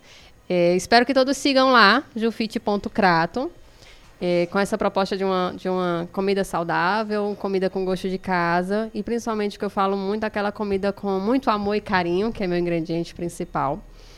É, outra coisa, espero que todos vão, apareçam, se não na, amanhã na, na Feira Extra da Cariri Criativo, mas na próxima semana, quinta, sexta e sábado, estaremos no Largo da Refesa, aqui no Crato. É, Com atrações culturais. com atração cultural, com, com roda sociológica, com muita comida gostosa, muita gente, muito bom papo. Ah, e o horário. Sim, o horário é das 18 às 22. Quer dizer, família, gente. É dá bem- tempo é. ir, ainda dá tempo de dormir pra trabalhar no outro dia. Exatamente. Isso, exatamente. E curtir um show bom, as apresentações culturais sempre são, são super Mês agradáveis. passado a gente teve Nazirê. Foi, né? Foi, a gente teve na Zirê um show Que lindo. é ótimo. Teve a Eles são incríveis. Fatinha também. Teve a Fatinha, foi. A, a- o mês passado foi, foi show, que foi uma edição especial das mulheres. E esse mês também promete. A gente está terminando de fechar a programação. Então, espero todo mundo lá. Sigam jufi, arroba jufite.crato, é, arroba Cariri Criativo. E também o meu também, Ju, arroba Juliane Crato, né? Vamos ganhar um pouquinho de, de seguidores. E quem também tiver interesse nas trilhas que eu falei também, é arroba, Cariri, arroba Trilheiros Cariri, também, quem tiver interesse de fazer trilha e rapel, um grupo maravilhoso. E agradecer o convite da Carolina. agradecer vocês terem me recebido. Maravilhoso. Quando quiserem me chamar de novo, estou à disposição, Ok. viu? Vamos, vamos lá. Eu só vou pedir pra que depois me mande os arrobas tudinho pra poder colocar na foto. Te mando, quando te eu for mando. E divulgar. eu já vou deixar Eu já deixo marcado. no ar dito que ah, nós, tem, nós já temos o precedente de convidados voltando. É. E aí você fica lá no topo porque você trouxe presente. Então, Amei. Vou na- trazer mais. quem vai voltar? Ah, filha, já tá ganhando. Vou Sinto trazer muito. o carro da, Na hora da que a Ju gente Fit começar pra a dizer, vamos voltar. E quem a gente chama? A Ju, Já que ela tá traz ganhando. comida. Pronto. E eu trago a janta. A próxima vez eu faço o kit jantinha. Aí a gente Mulher, fica... semana que Quando vem? é o próximo Não, programa? Já é- Não, quando é o próximo programa? Espera. Qual é a data Em minha disso? defesa, eu não trouxe presente. Porque você tava com dois filhos pra arrumar pra vir pra cá e acordou Não, seis não é horas. nem tanto por isso. Eu vou, na minha despedida agora eu vou explicar direitinho. Eu é, ainda tô meio que em fase de testes com relação às coxinhas, né? Ah, faz sentido. É, por isso que eu não vou falar nenhum arroba ainda. Benjamin tá Faz querendo É, Benjamin. Benjamin tá quer, quer se despedir de vocês aqui. É, por isso que eu não quero. Não vai nada. Por isso que eu não vou falar nenhum arroba ainda, né? Mas Quando em tiver, manda que a breve, gente fala. em breve eu vou me convidar, dizer, Lívia, me leva pro programa de novo, né, pra eu falar agora. Dessa vez eu levo coxinha. Dessa vez eu levo. Mas é, tá, tá havendo essa organização, né? E eu tô, por enquanto, com a, com a Chica Polvilho, no Cariri Criativo também. Lá a minha proposta é diferente. Né? Lá a gente vende sanduíche de pão de queijo. É, aquela receita tradicional do pão de queijo mineiro, mas é reinventado, né? A gente recheia com diferentes sabores, temos algumas op- opções por lá. E também a gente leva é, chamate gelado com limão, né? Que geralmente é uma coisa que a gente não encontra é, muito, muito por E é aqui. delicioso. Eu acho tão um- bonito que Benjamin tá traduzindo o que ela tá ele falou o que eu tô falando, ele está repetindo aqui também. Ele tá, tá repetindo para os bebês que estão assistindo. Exato, pra eles entenderem, exatamente. É, No então fundo, no a fundo, gente... eu acho que ele tá tentando desligar o microfone. perceberam. Porque o Pra botão tá bem ali. embora. Então, a gente tá, tá na- no Cariri Criativo, né? Nossa proposta agora é essa com a Chica Polvilho. E eu espero que vocês apareçam por lá. Vale a pena, né? Não, não só a gente, não só eu e Juliane que estamos lá, né? Temos outros empreendedores também, outras comidas, né? Vale muito a pena vocês conhecerem, com certeza. Especialmente Deixa só- porque... Deixa, eu- deixa agora, deixa eu interromper. A penetra pode Ok. interromper. Oh, meu Gente, Deus, alguém que tô me aprendeu achando. rápido como é que funciona o programa. Não, é porque eu esqueci da minha outra cria, que é Hum. que tá, a gente tá caminhando agora, que é a Pet Chef É, Cariri, que eu já ia esquecer. É, comida saudável também pra pet. É, é, sou eu e a Lúcia, Chique. que é, é chique. Uhum. Sou eu e a Lúcia, que é a Lúcia veterinária. Então a Lúcia faz todo o cardápio, eu entro com as habilidades culinárias. E a gente está desenvolvendo comidinhas também para pet. Então quem tem interesse aí em ossos defumados, bem, bem saudáveis Legal. para o seu pet, para distrair, em biscoitinhos, em molinhos, segue lá, arroba petchef, underline cariri, que a gente está lá para responder perguntas e, e tá é, fazendo as vendas dos nossos produtos. Deixa eu ler só o pessoal que chegou aqui depois, que tem comentário, inclusive. A Silene, que tá por aqui, Marieta, é, o Talani Kelso, que chegou, o Eu Jorge, a Rosângela, que, da Rosângela e Matheus, né, que vieram aqui há 15 dias, colocaram aqui, quer dizer que não vamos voltar porque não levamos presente. Não. Não, vocês têm o sanduba, pode trazer o Sinto sanduba muito. também, que a gente aceita. Inclusive, eu é, conheço tá aqui. eles do sanduíche, porque na época que eu tava grávida de Benjamin, eu fazia consulta pré-natal, todo mês, aliás, é, todo mês eu comprava do sanduíche com eles lá no, no consultório. Sim, porque eles iam nas É, clínicas, né, pra vender. Exatamente, porque eles saíam vendendo nas clínicas, né? Então eu conheço, eu vi o, o- quando os dois vieram aqui pro programa. Tá vendo? Ó, o Talani Kelso perguntou: economia criativa vem de economia solidária? A gente tá terminando o programa agora, exatamente, mas aí eu acho que já fica uma pergunta justamente pra gente falar num outro programa. Com certeza. Né? Se vocês quiserem, próximo. Se você quiser responder Quarta-feira. rapidamente, fica à vontade. mas- Quarta-feira estou aqui, faço, faço minha presença. Mas, de fato, eu acho que. Assim, eu acho, né? Vocês é quem sabe, que fica longo pra responder agora. mas, é, é uma pergunta. é um- mas, assim, vem ou não vem? Economia economia- criativa vem da economia- economia solidária? Sim, empreendedores criativos vêm do produto ser criativo e sim, é- é- o nosso projeto é a economia solidária, sim. Pronto. Mas já temos um tema que pode ser Inclusive, bastante eu largo acho pra um que é outro muito programa. interessante que as pessoas passem a consumir né, dos empreendedores locais. Locais. Sim, Por sim, exemplo, eu fui sim. para o aniversário É, mês passado em que eu levei um presente do Cariri Criativo, né? Porque a gente tem artesanato, tem outros produtores que, que estão lá expondo seus produtos. Você incentiva a E é isso, a gente gosta. da própria região, É, né? da própria região. Comprar do empreendedor local, uma mochila do, do, do empreendedor local, um colar, presentear com, com a cerveja, uma cerveja artesanal, um A gente- licor. Tem, era isso que eu ia comentar. A gente gosta de reclamar na internet, dizendo que não tem espaços e não tem ambientes, não tem profissionais, mas tem. Tem, Tem. temos, É só a temos. gente tem procurar. É há só bastante procurar, tempo é só e procurar. tem, faz muito tempo que tem. E a gente reclama pela pura vontade, porque a feira mesmo faz muito tempo que tá lá, sendo maravilhosa, com Sim. gente talentosa pra caramba, entregando Sim. produtos muito legais. E são produtos de E- qualidade, são Exato. produtos de qualidade. Exato. Se você, até esse aqui, você olhar, fazer a propaganda, é um bordado, um colarzinho feito de bordado. E é de uma empreendedora de lá, Uhum. entendeu? Bordado. A É gente bordado tem mão, na eu ia ver feira, bordado. tem bolsa, Tem né? bolsa, tem, almofada. sapato. Assim, é- é- se a gente for abrir aqui um leque, vocês vão achar que a gente está exagerando, mas, mas a gente tem um leque É, de, de vão lá, tem produtos. que vão ver. lá conhecer. Vê o essa- arroba do Cariri Criativo É, a- pra ver segue a gente no, no Instagram, segue a gente no Facebook e vê as programações também. Então, assim, vale muito a pena. Então, é um produto nosso, é nossa cultura que está aqui. Então, assim, às vezes a gente é, é, é, presenteia com a bolsa de fora, com a mochila, com uma arte de fora, e esquece nosso produtor local que está aqui, com uma costura criativa, com, com um doce mais saboroso. Pessoal, vou dizer pra Benjamin, manda um beijo pro pessoal. Diz Manda. Beijo, gente. Eu não falei que ele queria Diz. desligar, ele Diz, desligou teu Beijo, microfone. gente. Desligou? Eu sabia Desligou. que era isso que ele queria. Desligou, eu não consegui te Desligou? ouvir, não. Ligou. Vai. Diz beijo, gente. Ai, Boa meu Deus. noite. E esse beijo foi justamente porque a gente tem que ir pro Isso, intervalo. mas a gente volta já. A gente se despede das meninas, mas. Tchau, tchau. Eu volto Noite pra lá. adentro. Eu volto logo. Mas o Noite Beijo, Adentro gente. volta Boa noite. ainda mais logo, porque é rapidinho, três minutos de intervalo e a gente vem já já. É sim.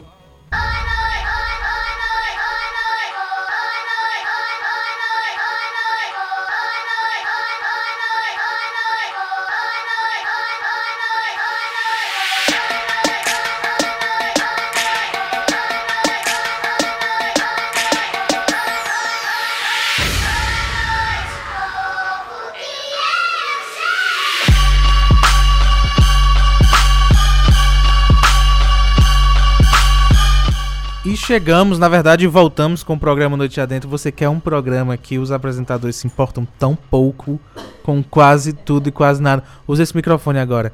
Lívia nem no estúdio tava. Ah, mas gira ele, criatura. Não precisa. esse não tá ligado, por isso que eu disse usa esse.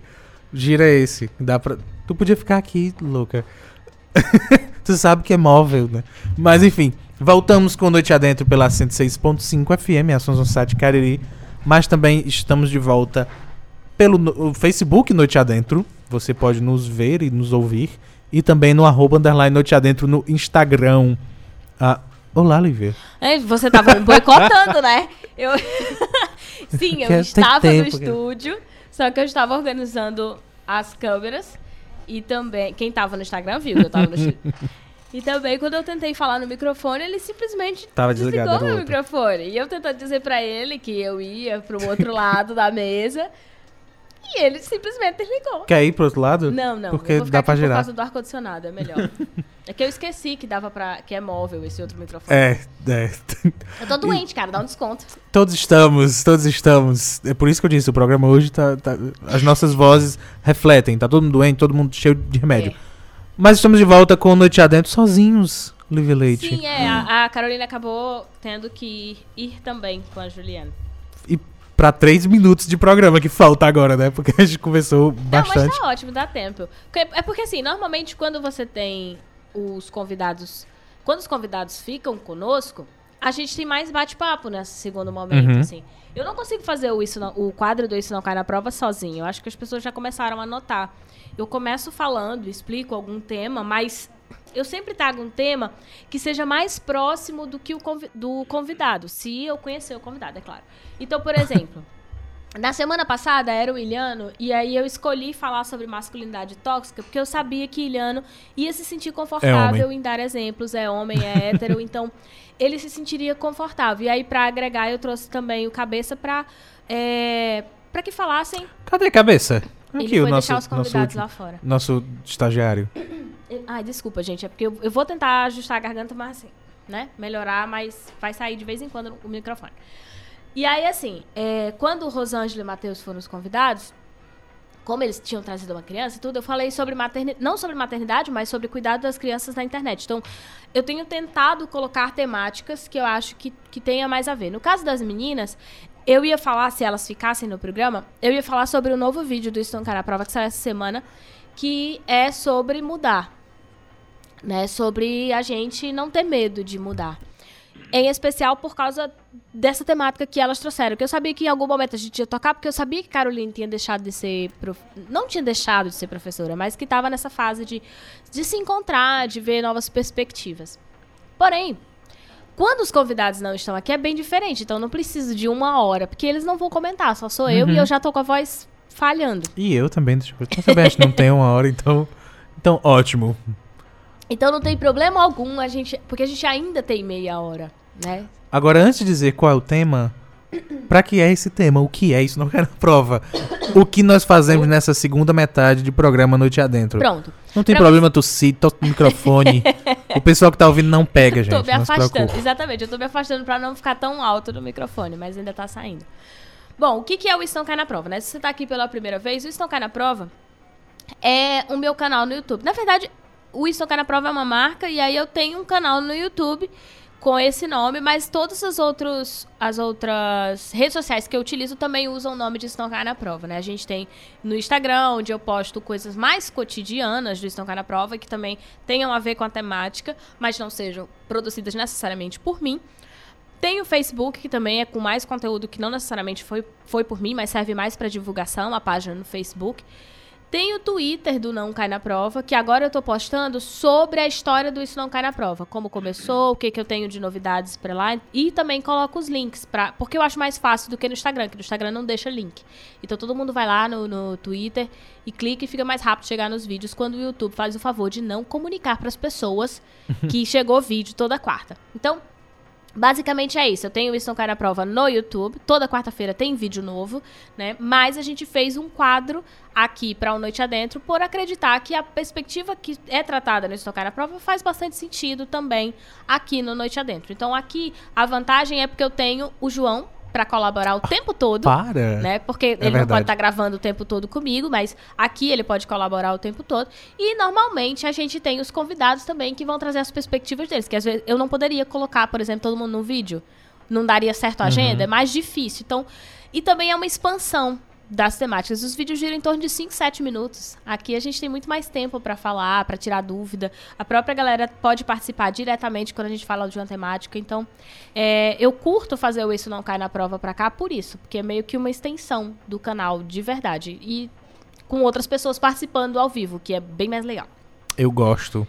E aí, assim, eu gosto muito da ideia. Eu acho legal. né? Então, assim, todo, todo sábado a gente tem o quadro do Isso Não Cai na Prova na segunda metade do programa, né? Pra quem já tá acompanhando o podcast, pra quem acompanha o, a gente há mais tempo, já sabe disso. Bom, o que, que eu trouxe de, de tema, né? Eu vou trazer um tema de um vídeo mais antigo.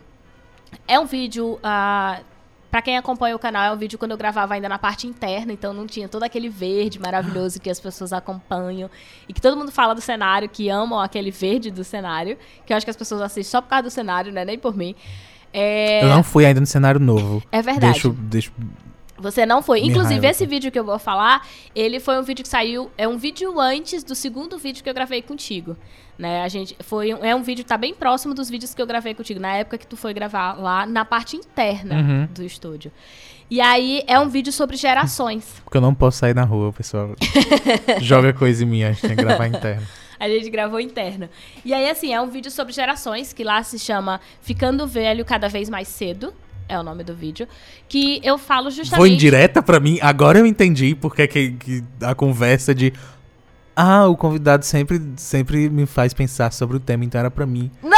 Porque eu tenho alma de 130 anos. Eu entendi, Lívia Leite, eu entendi.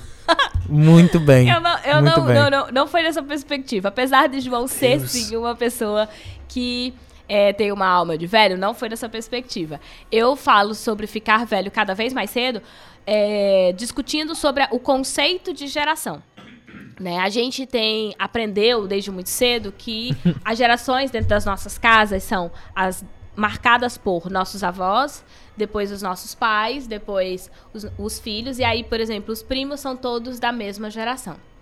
Só que hoje você pode ter um primo ou um irmão que é seis anos mais novo do que você e ele já não ser mais da sua geração. Então esse espaço de uma geração para outra ele se modificou. Ele não é, ele não é fixo.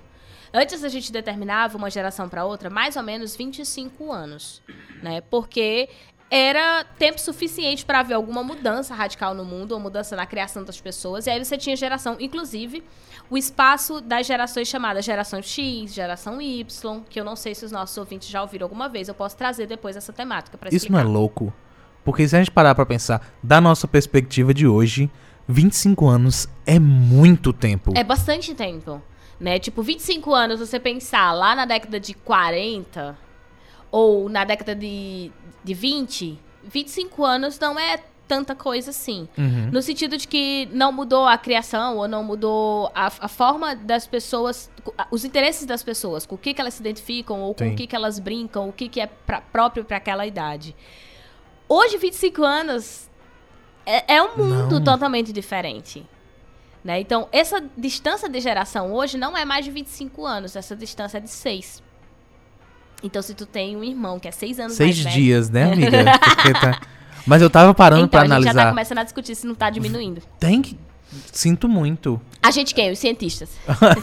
eu e Lívia. Não, né, a gente, nós dois. Tava, Os tá cientistas discutindo. da área de humanos. Há, há 25, eu tava parando pra analisar o que é 25 anos atrás. E eu, descobri- eu descobri que é minha idade. eu descobri agora. Então, Eu percebi, 25 anos atrás, a gente tava nos anos 90, com zero internet, sabe? Ainda, faltava um ano ainda pro Windows 95, aham. que é, que é um dos melhores, mas era o início de tudo, o início da internet, o início do computador, você tinha apenas pra mexer no Paint. popular. Nunca.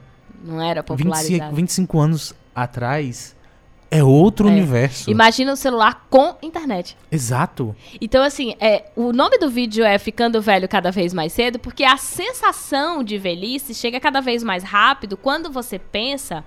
é, quando você olha pra alguém mais novo que você e vê, meu Deus, quando eu tinha a idade dessa pessoa, eu não fazia nada disso. Uhum. E essa pessoa é, às vezes, assim, cinco anos mais novo que você, seis anos mais novo do que você. É claro, eu não tô falando na perspectiva de, ah, eu já estou me sentindo velho, que foi o que você falou no começo. não foi nessa perspectiva, mesmo porque tem pessoas aí de 80 anos que não estão se sentindo Sim. ainda velhos, sabe? Tipo, estão tão super de boa, estão se sentindo super jovens, estão se sentindo até melhor do que, do que antes. Então, não é nessa perspectiva. É na ideia de. De gerações, de compreensão de que geração você pertence, Até porque- de mudança de hábitos. Sinto muito. Que- faz- Falando nesse sentido de velhice, é tudo um, um conjunto de comportamentos que a gente decidiu que era coisa de velho. Uhum. Mas no fundo não tem absolutamente nada a ver. É, é uma categoria que a gente criou pra organizar e compreender Dizer a que, por- sociedade. sim, dizer que, por exemplo, preferir ficar em casa é coisa de velho. É o que a gente faz, Uhum. mas faz zero sentido. É tudo uma construção social. Tipo gênero. Sim, exatamente, tipo gênero. jogar. O, o, o estagiário tá aqui colocando no Instagram, que eu não sei porque que ele tá no Instagram, ele poderia vir aqui pra dentro. De uma, fato. das ca- uma das causas é a quantidade de informações que as pessoas têm acesso, que é cada vez maior. De fato, quando você tem o acesso à informação, você tem a impressão de que o mundo é, tá mudando muito mais rápido. Então, tu imagina, Uhum. a gente acorda e é a primeira vez que a gente. A primeira coisa que a gente faz é olhar no celular as notícias. Então, às vezes aconteceu tanta coisa durante a semana que você pensa que passou um milhão de. Pronto. Um milhão de dias. Por exemplo, a gente não chegou a comentar, e eu vou aproveitar para comentar agora com o nosso ouvinte, que a gente tem uma live toda quarta-feira Sim. do Noite Adentro. Eu ia dizendo que era do Isso Não Cai na Pro. Do Noite Adentro. E aí a gente comenta as notícias da semana. É de duas e meia da tarde às três horas lá pelo Instagram. Então, já deixar aí marcado que quarta-feira a gente vai comentar as notícias da semana, fatos que aconteceram ou conosco, que a gente leu no Twitter, enfim. Até agora a gente tem comentado bastante sobre educação, sobre política, sobre o cenário nacional, mas e, e internacional também, algumas catástrofes que aconteceram internacionalmente. Mas é, a gente pode comentar sobre qualquer coisa. E aí o que acontece? Assim que a live acabou, essa de quarta-feira, eu recebi uma informação. Eu falei, poxa, eu devia ter falado sobre isso. aí, fora isso, da, acho que na quinta-feira, eu falei pro João, João, tem tanta notícia Uhum. acontecendo de ontem pra hoje que se eu te fiz, se a gente fizer uma live na sexta, já parece que passou uma semana. Pela quantidade de informações é? que a gente vem recebendo. Então a sensação de que muita coisa aconteceu também. Inclusive, eu acho que eu falei isso numa live, mas não é coisa minha. Muita, eu já ouvi muita gente falando do, do próprio governo agora, do Biruliro. Ah, parece que tá há anos. Não parece que esse é o quarto Aham. mês. E o motivo é esse. Porque todo dia tem algo que vira notícia. Da, da pior maneira possível, Sim. mas todo dia tem algo é, a e gente vira precisa notícia. considerar isso também. Quando a gente tá falando, ah, a gente agora tá vendo muito mais escândalo, a gente tá vendo muito mais comentário, tá vendo que tá fazendo muito mais do que todos os outros, a gente precisa, ou não, a gente precisa é, Fazendo mais entender burrada que agora é mais, a gente acompanha mais, né, tudo que tá acontecendo. Então, ah, esse excesso de informação, esse excesso de acesso, esse excesso de contato, obviamente transforma as relações. Eu não posso dizer, por exemplo, que as, as últimas eleições se comparam com as eleições anteriores. Porque você tem um, um- uma interferência muito grande das redes sociais. né? Então, é, mudam as relações. Não tem como você pensar uma criança ou um adolescente que antes precisava, para se relacionar, falar nos três segundos. Até porque tem um monte de gente que hoje nem sabe o que O são que mais é. os três segundos, sabe? Que você tem que ficar falando em três segundos. Né? Não consegue imaginar. Acha que três segundos é literalmente três segundos e não uma ligação. Se você não sabe o que é, pesquisa aí. Três segundos, ligação da. Qualquer operadora, Qualquer operadora. Então, assim, a- hoje, pra eu me comunicar, eu uso o WhatsApp. sabia que tinha uma lenda sobre tirar o cartão também? Sim. Porque de você apertava algo. Cartão. Tem gente que não sabe o que é um cartão. Eu, eu- na hora que saiu da é o minha boca, eu vi, eu- eu percebi o que era. Ah, mas você. Eu não lembro qual era o botão que você apertava e podia. Tirava o cartão e a ligação não caía. Aham. Ah, Era no, no orelhão. Você exato, no orelhão. zero. Mas eu não um. sei se era sempre. Começou a dar erro depois. A ligação isso tem, caía. Um, tem um vídeo mesmo lá no, no, no Isso Não Cai na Prova, a gente falando sobre Como isso. Mas usar é bem cartões. dos primeiros, eu não tô sozinha. Na época, época que tinha Marcelo, cartão, né? Que é o companheiro de Carolina. Tinha tava aqui. orelhão. Na época que tinha cartão. não, é não. Mas há dois anos atrás a gente fala sobre isso, sobre as mudanças que aconteceram no meio de comunicação. E aí tem pessoas que têm. é, é, eu, eu falei isso em sala de aula, por isso que eu escolhi esse tema pra hoje. Eu tinha escolhido dois, né? Um se as meninas viessem e um caso elas não, não pudessem ficar. E aí, como elas não ficaram, eu escolhi esse porque durante a semana, alguns alunos meus, na, num cursinho, é, eu tive que falar sobre isso, sobre globalização, e aí tinha gente da mesma idade que sabia o que era 3 segundos e outros que não sabiam, ou tipo, dois anos de diferença Uhum. de idade. E aí a gente tava falando sobre gerações. Eu falei, já sei, vou levar esta temática, porque certamente muitas outras pessoas vão se identificar também. Aliás, todo mundo, né? Porque cada um faz parte de uma geração, obviamente. O Tana Kels colocou aqui. Ou a estratégia para mudar o foco do que seria importante, uma forma de manipular a esquerda ou a oposição. Isso é uma, uma pergunta que ele tá mandando aqui.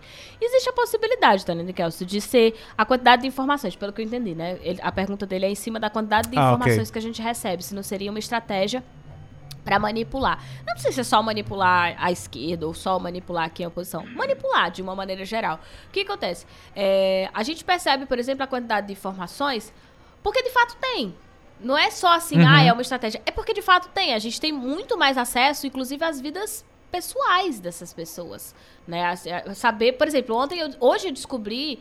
é, que Temer tem mais de um filho. Quer dizer, eu sabia que tinha a psicóloga que foi presa. Não é só o Michelzinho. Não, é não. É não, ele tem quatro, ou são cinco, quatro filhos, se eu não me Tu viu que estavam atacando cinco o Michelzinho no, no, no YouTube? Não, vi não. S- Eu, sério, gente, vamos. Parei agora, porque me dá desespero. Ele tem um canal no YouTube. Ou tinha, eu não sei. Não, eu nunca nem achei. Mas eu descobri por causa disso. Aham. E aí, quando o Michel Temer foi preso, aquela, aquele acontecimentozinho rápido, Uhum. porque o Moro ficou com raiva, a, começaram a atacar o Michelzinho por causa do pai dele. Tipo, agressivamente nos comentários do YouTube. Então, vê como isso muda. Não tem como você não ter pensado a mudança de relações. Imagina você pegar o pai que foi preso. Exato. E aí, ah, cadê o filho? Acharam o filho, vamos atacar o filho. Se você não tivesse rede social, como é que você ia fazer isso? Uhum. Sabe? Certamente o filho ouviria se fosse próximo a ele. Umas poucas pessoas próximas, talvez na escola ele ouvisse, isso quando não tinha rede social. Mas agora a quantidade, os milhares de pessoas Sim. que vão lá e mandam mensagem e acham que podem acusar uma criança, que eu acho que hoje tem o quê? Nove anos. É, acusar uma criança e responsabilizar essa criança por algo que o pai dela fez é absurdo. E para uma criança absorver isso. Então você não tem como dizer que não mudou a relação, que não mudou. Como hoje eu me conecto com as outras pessoas, como hoje eu é, ouço as ofensas, de onde vêm as ofensas, quanto que chega de ofensas, o que eu sei sobre esses políticos, porque, de novo, eu hoje soube dos filhos do, do Temer, porque a gente estava conversando e aí alguém citou sobre o quarto filho dele, que era extremamente alternativo, que foi fazer filosofia Ah, e desistiu, fez cinema, que fez campanha pra Haddad, que Sempre tem um, Sempre né? tem um. Ok. E aí era ele, eu sabia que tinha psicóloga, porque ela foi presa por envolvimento, seu nome, não sei se ela foi presa, mas eu sei que ela foi acusada de envolvimento lá com o Debrecht, não sei o que mais lá. E tinha o Michelzinho, mas aí ele tem mais acho que dois ou três filhos. Então assim, quando que a gente ia saber esses detalhes da vida se não Uhum. fosse, por exemplo, pelo jornal? Me fez lembrar a, o ataque. Foi a Receita Federal que tentaram hackear a informações pessoais do Bolsonaro. Eu Na não, não viu? não. Ah, enfim, isso aconteceu. Ah, eu acho que foi umas duas tentativas. Eu não sei se descobriram todas as pessoas, mas descobriram uma das pessoas, Uhum. que era alguém ah, tentando saber o aniversário dele. Ai, meu Deus, ou seja, era uma pessoa que, tipo, gostava, não Gostava era alguém que dele. queria fazer... Não, não era. Aí. Era alguém que queria o aniversário dele. Meu e aí eu Deus. não sei, eu não sei o quão real é Falta de isso, mas não sei, não tem no Facebook, gente, não tem Wikipédia na vida da pessoa. Mas ah, respondendo ao comentário, não, não lembro o nome de, do- de quem fez o comentário. Talane Aí. Kelson. Pronto. Ah, é difícil você analisar se é, porque hoje tudo é possível. Certamente tem. Não, certamente tem uma parte que é só de Não, exato, mas tudo Como, é por exemplo, os possível. comentários Especialmente. absurdos pra você achar que aquilo que já era absurdo Pronto, ser normal. isso. Especialmente porque tem coisa inacreditável demais. Tem coisa absurda demais sendo dita e sendo reproduzida. Então, não, eu não consigo conceber a realidade. Que aquilo seja de fato o pensamento. Me dói imaginar que seja. Provavelmente é. Mas me dói imaginar que seja. Então, talvez seja a, a- a nossa zona de conforto achar que é midiático Ah, e, e- e cortina de fumaça pra alguma outra, alguma outra história. É. Que é, é muito difícil achar que é porque as pessoas acham que é assim mesmo e pronto. Mas assim, a ideia, de fato, é a gente perceber que, por conta, em especial das redes sociais, é, nós temos uma mudança de relações muito grande. Né? Eu hoje, para identificar e para encontrar pessoas, eu mando uma mensagem de áudio, porque mesmo que ela coloque lá que não quer que ser visualizada, que ela, que ela visualizou sua mensagem, se eu mando o áudio, eu sei que ela ouviu. Então eu tenho como saber que ela me ouviu, que horas que ela me ouviu, que horas ela recebeu a mensagem e por que, que ela não me respondeu. Eu começo a questionar. E, daqui a algum tempo, se ela printou também. se ela printou o que O eu WhatsApp falei. vai dizer. Exatamente. Então, assim, não tem como você dizer que as relações são a mesma. Antes você tinha que colocar crédito no celular e aí. Se tivesse crédito, você mandava uma mensagem, você não sabia se a pessoa tinha recebido a SMS. mensagem, ela podia te dizer que não recebeu o SMS. É, você não sabia se ela tinha lido, que hora que ela ia responder. Não dava pra ficar cobrando porque era caro, porque cada um custava um valor. Uhum. Muito antes disso, você tinha um orelhão, ou seja, você tinha que sair da sua casa Pra conseguir falar com alguém. Porque você não tinha telefone em casa. Então você ia ter que comprar uma ficha, sabe? Pra poder colocar é, no orelhão. Pra ver se você consegue ligar pra uma pessoa e essa pessoa, se ela estiver perto, ela atender. Porque pode ser que ela não esteja lá também. E aí a informação chegar. E muito antes disso, a carta. Então, assim, Você tinha que querer falar com a pessoa de É. verdade. isso.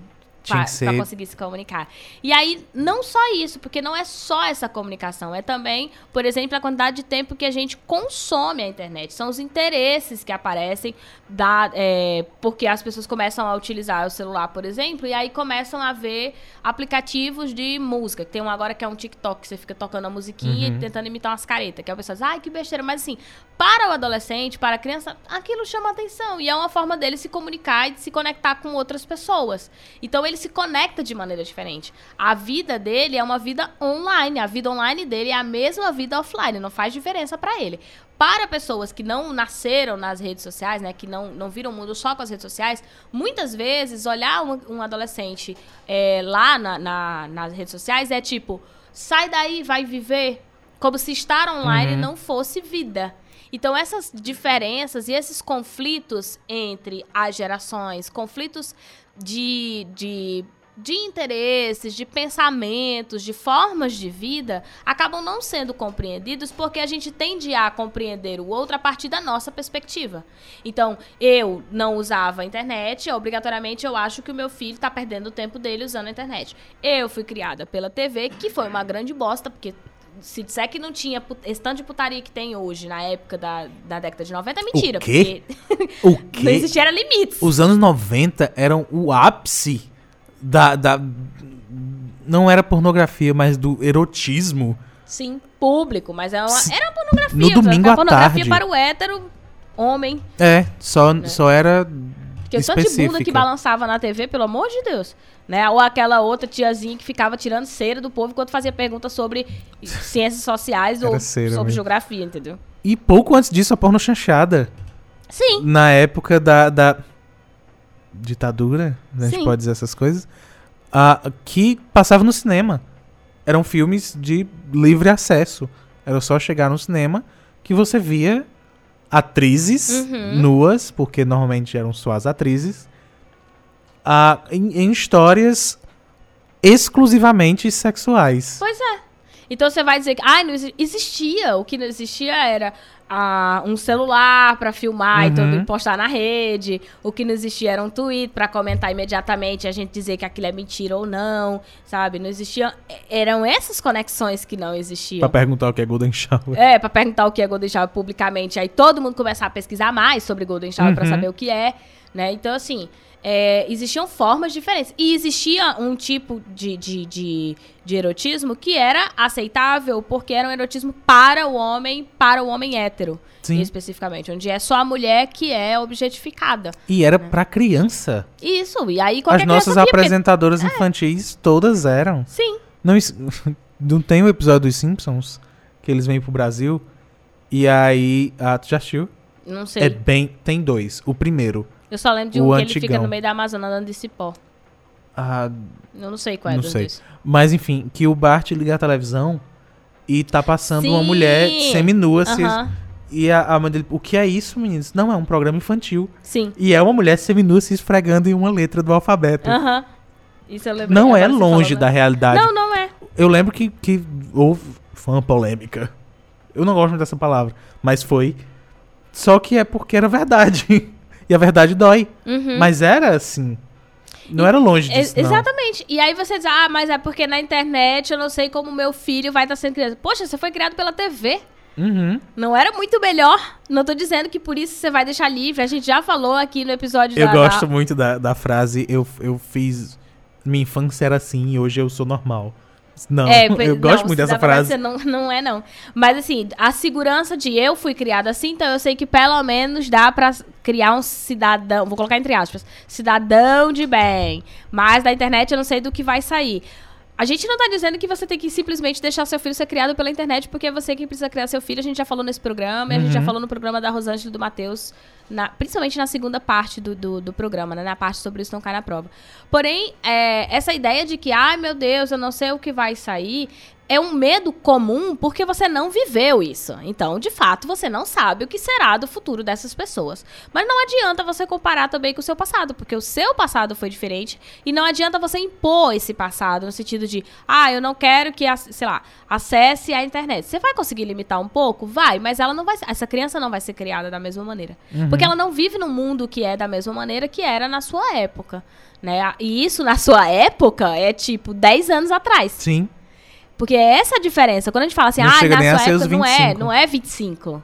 Sabe? Há 10 anos atrás, é, o Que- smartphone tava começando a ter internet. Que pra você acessar a internet era tipo falar com alguém. Você tinha que realmente querer Uhum. acessar a internet, porque era todo um processo de primeiro que o telefone não vai mais ser usado. Segundo que tem toda aquela zoadinha que você ficava ouvindo até saber se ia dar certo conectar. Uhum. Então você tinha que querer acessar a internet, que não tinha muito pra onde para o que, o que fazer nela existindo como um, um ser. A internet não era É, você tem ali o Google pra você coisas. pesquisar alguma coisa que você queira, mas é você quem tem que colocar algo ali, senão não aparece. Uhum. Né? E aí, não necessariamente o Google, porque não era Google ainda, né? Você tem outros buscadores. E aí você coloca, mas se você não. Fora isso, você não tinha mais o que fazer. Não. Sabe? Não, não tinha Facebook. O Orkut tinha há há 10 anos, mas pouco antes disso, não tinha o Orkut pra você procurar, no- pra você ficar lá na rede, de fato, perdendo seu tempo lendo mensagem dos outros e entrando em comunidades toscas. Não tinha o que fazer. Ou você vai lá pra fazer uma pesquisa, ou você não vai pra internet. Ou você vai lá pra conversar com alguém num, num bate-papo, ou não tem muito o que fazer. Porque rede social também é algo bastante recente Sim. né? E aí, assim, de novo, se eu comparo a minha geração, e, e essa geração é 10, 10 anos, e eu quero que, menos de 10 anos, e eu quero que a nova geração, ela se construa e se perceba da mesma maneira da minha, eu vou estar me iludindo. Porque não vai acontecer. E aí você vai se frustrar. Então é ideal reconhecer que existem essas diferenças para que a gente perceba essas diferenças e aí a gente consiga trabalhar em cima delas. Né? Perceber que as como é que as crianças hoje, é, quais são os interesses, quais são os tipos de, de vídeo. Eu não estou dizendo que a gente não tem que mostrar coisas mais antigas para elas, óbvio que tem, para que elas também tenham uma noção da dimensão do que é passado, presente e futuro. Uhum. Mas E estudar a história. é, estudar a história é fundamental, mas compreender que são realidades diferentes. Pra não viver ilusões. Basicamente é isso. E a gente tem que encerrar. É, mas e comer o brownie, porque a Juliane tava aqui perguntando se a gente tinha comido brownie. Então a gente, a gente tem que comer no ar. Tem. É péssimo comer falando, mas Ah, enfim. é. A, a, A gente faz no tem Instagram. que tirar uma foto, eu não quero, eu não, tenho que postar depois. É, a gente Mas, pode enfim. fala no Instagram. A, a, eu vou terminar esse programa do jeito que eu comecei, com a profecia de João Stradamus, dizendo que o mundo vai acabar por causa da internet. Eu não sei se é porque a internet vai acabar ou se porque ela vai continuar, mas ela vai ser o nosso fim. com isso, Lívia Leite. Gente, muito obrigada a você que nos acompanhou aqui pelo Instagram, né? O Joel que chegou aqui depois eu nem comentei, o Rafael Silva que acabou de chegar por aqui também. Nós estamos encerrando, mas sábado nós estamos aqui a partir das sete. Aliás, sábado eu- que vem nós não temos eu ia programa. interromper. É, pode interromper, não. Sábado que vem é, nós não teremos programa, mas no dia 20 a gente tá aqui de volta, tá? Eu vou precisar fazer uma viagem aí, não tem como o João comandar a conversa sozinho. Até porque não tem alguém que não É conhece errado. o convidado, não, não faz quer. sentido. Não pode. Então eu vou precisar de fato viajar e dia 20 a gente tá aqui. Porém, na quarta-feira é, a gente tem tem live, né, de duas e meia da tarde. Uhum. E aí dá, dá pra rolar a live na quarta-feira e todas duas, inclusive, tanto a dessa semana como a da semana que vem. Ah. Fiquem atentos lá no Instagram. Que duas, meninas, só... É, não. Entendi. A dessa quarta-feira vai rolar, duas e meia da tarde aqui no Instagram, né? Então, pra você que não nos acompanha no Instagram, vai lá, underline Noite Adentro, pra acompanhar a gente. E também na próxima quarta-feira, antes da gente voltar pro programa, né? Antes do dia 20. É, tem live também, duas e meia da tarde, lá, onde a gente comenta sobre as notícias da semana. E aí, no dia 20, a gente tem programa. Ou seja, daqui a 15 dias a gente tem programa aqui na rádio de novo, tá? Então, na verdade, é todo sábado. Esse sábado especificamente, o próximo não vai haver, mas 7 horas da noite a gente tá aqui. Então deixa aí marcado. Só que no sábado que vem você só cancela o seu encontro conosco. mas deixa Adia. próximo sábado. É, adia o, o encontro com a gente para 7 horas da noite no dia 20 e aí até 9 horas da noite. Se você não nos segue ainda, segue. Nós temos Noite Adentro agora também no Twitter. Sendo, sendo usado. Sendo usado, porque a gente já tinha bastante tempo, mas é, não era atualizado desde 2017. Por causa do cabeça. Isso. Aí eu recebi a senha e finalmente eu tô atualizando. Então, assim, Tem Noite Adentro lá, é underline Noite Adentro, Twitter, underline Noite Adentro no, no Instagram. Recebi a senha, parece um negócio que veio pelo correio. É Sabe? porque faz Porque não tempo que eu tinha pedi chegado não ainda. mandava. Ah, não chegava, tava em posse do João. E aí, quando ele me mandou a senha, eu finalmente pude Foi cabeça que postar. Tem Noite Adentro também no Facebook e no YouTube, que a gente precisa que vocês se inscrevam pra começar a fazer as lives, porque o YouTube mudou a categoria. E agora só permite fazer lives a partir É. de mil inscritos. Então a gente precisa que vocês se inscrevam lá no Noite Adentro no YouTube. E se quiser me encontrar O poder é de lugares. vocês. Hã? O poder é de É, vocês. o poder Fica- está na mão do, dos Vai, ouvintes, planeta. Dos, dos ouvinternautas. Não, é, ouvinternautas. É, se você quiser me encontrar em outro lugar também, tem o Isso Não Cai na Prova, que como eu disse aqui várias vezes é o meu canal no YouTube, lá tem vídeo toda quarta-feira. E também pelo Instagram, a gente fica postando umas besteirinhas, umas coisinhas lá. Então segue lá. Tanto Isso Não Cai na Prova, é Isso Não Cai na Prova em todas as redes, menos no, no, no Twitter por falta de espaço. Lá é arroba Não Cai na Prova. Tem um limite no Twitter, Tem um limite. agora. Isso não cai na prova, não cabe na- no arroba do Twitter. Aí tem que ser arroba não cai na prova. Então, o restante é tudo isso não cai na prova. Mas Quem se você procurar diria? isso não cai na prova, funciona. Lá no Twitter tem também. Eu E é isso. sabia. Muito obrigada a você que nos acompanha. Beijo, boa noite. Você que está aí pela 106.5, esteja aqui conosco todo sábado às 7, exceto o próximo. Pois obrigado, Lívia Leite. Obrigado Obrigada, Ju. aos nossos convidados. Obrigado a você que ficou ouvindo ou assistindo, a- aonde quer que tenha sido, no futuro ou no presente. Muito obrigado. Você tem obrigação de seguir a gente nas redes sociais, Noite Adentro no Facebook e no, Twitter, e no YouTube. E no Twitter e no Instagram, arroba, underline Noite Adentro. Vai lá, é obrigação sua. E é obrigação sua também compartilhar o podcast mandar todo mundo ouvir. Porque, sim, a gente faz isso por vocês. Então, Vamos comer o, o ajuda. brownie na, na live do Instagram dizer pra Juliane. Um beijo, meu povo, Beijo, e até quarta-feira com, com live das meia da tarde. Tchau, tchau. Tchau.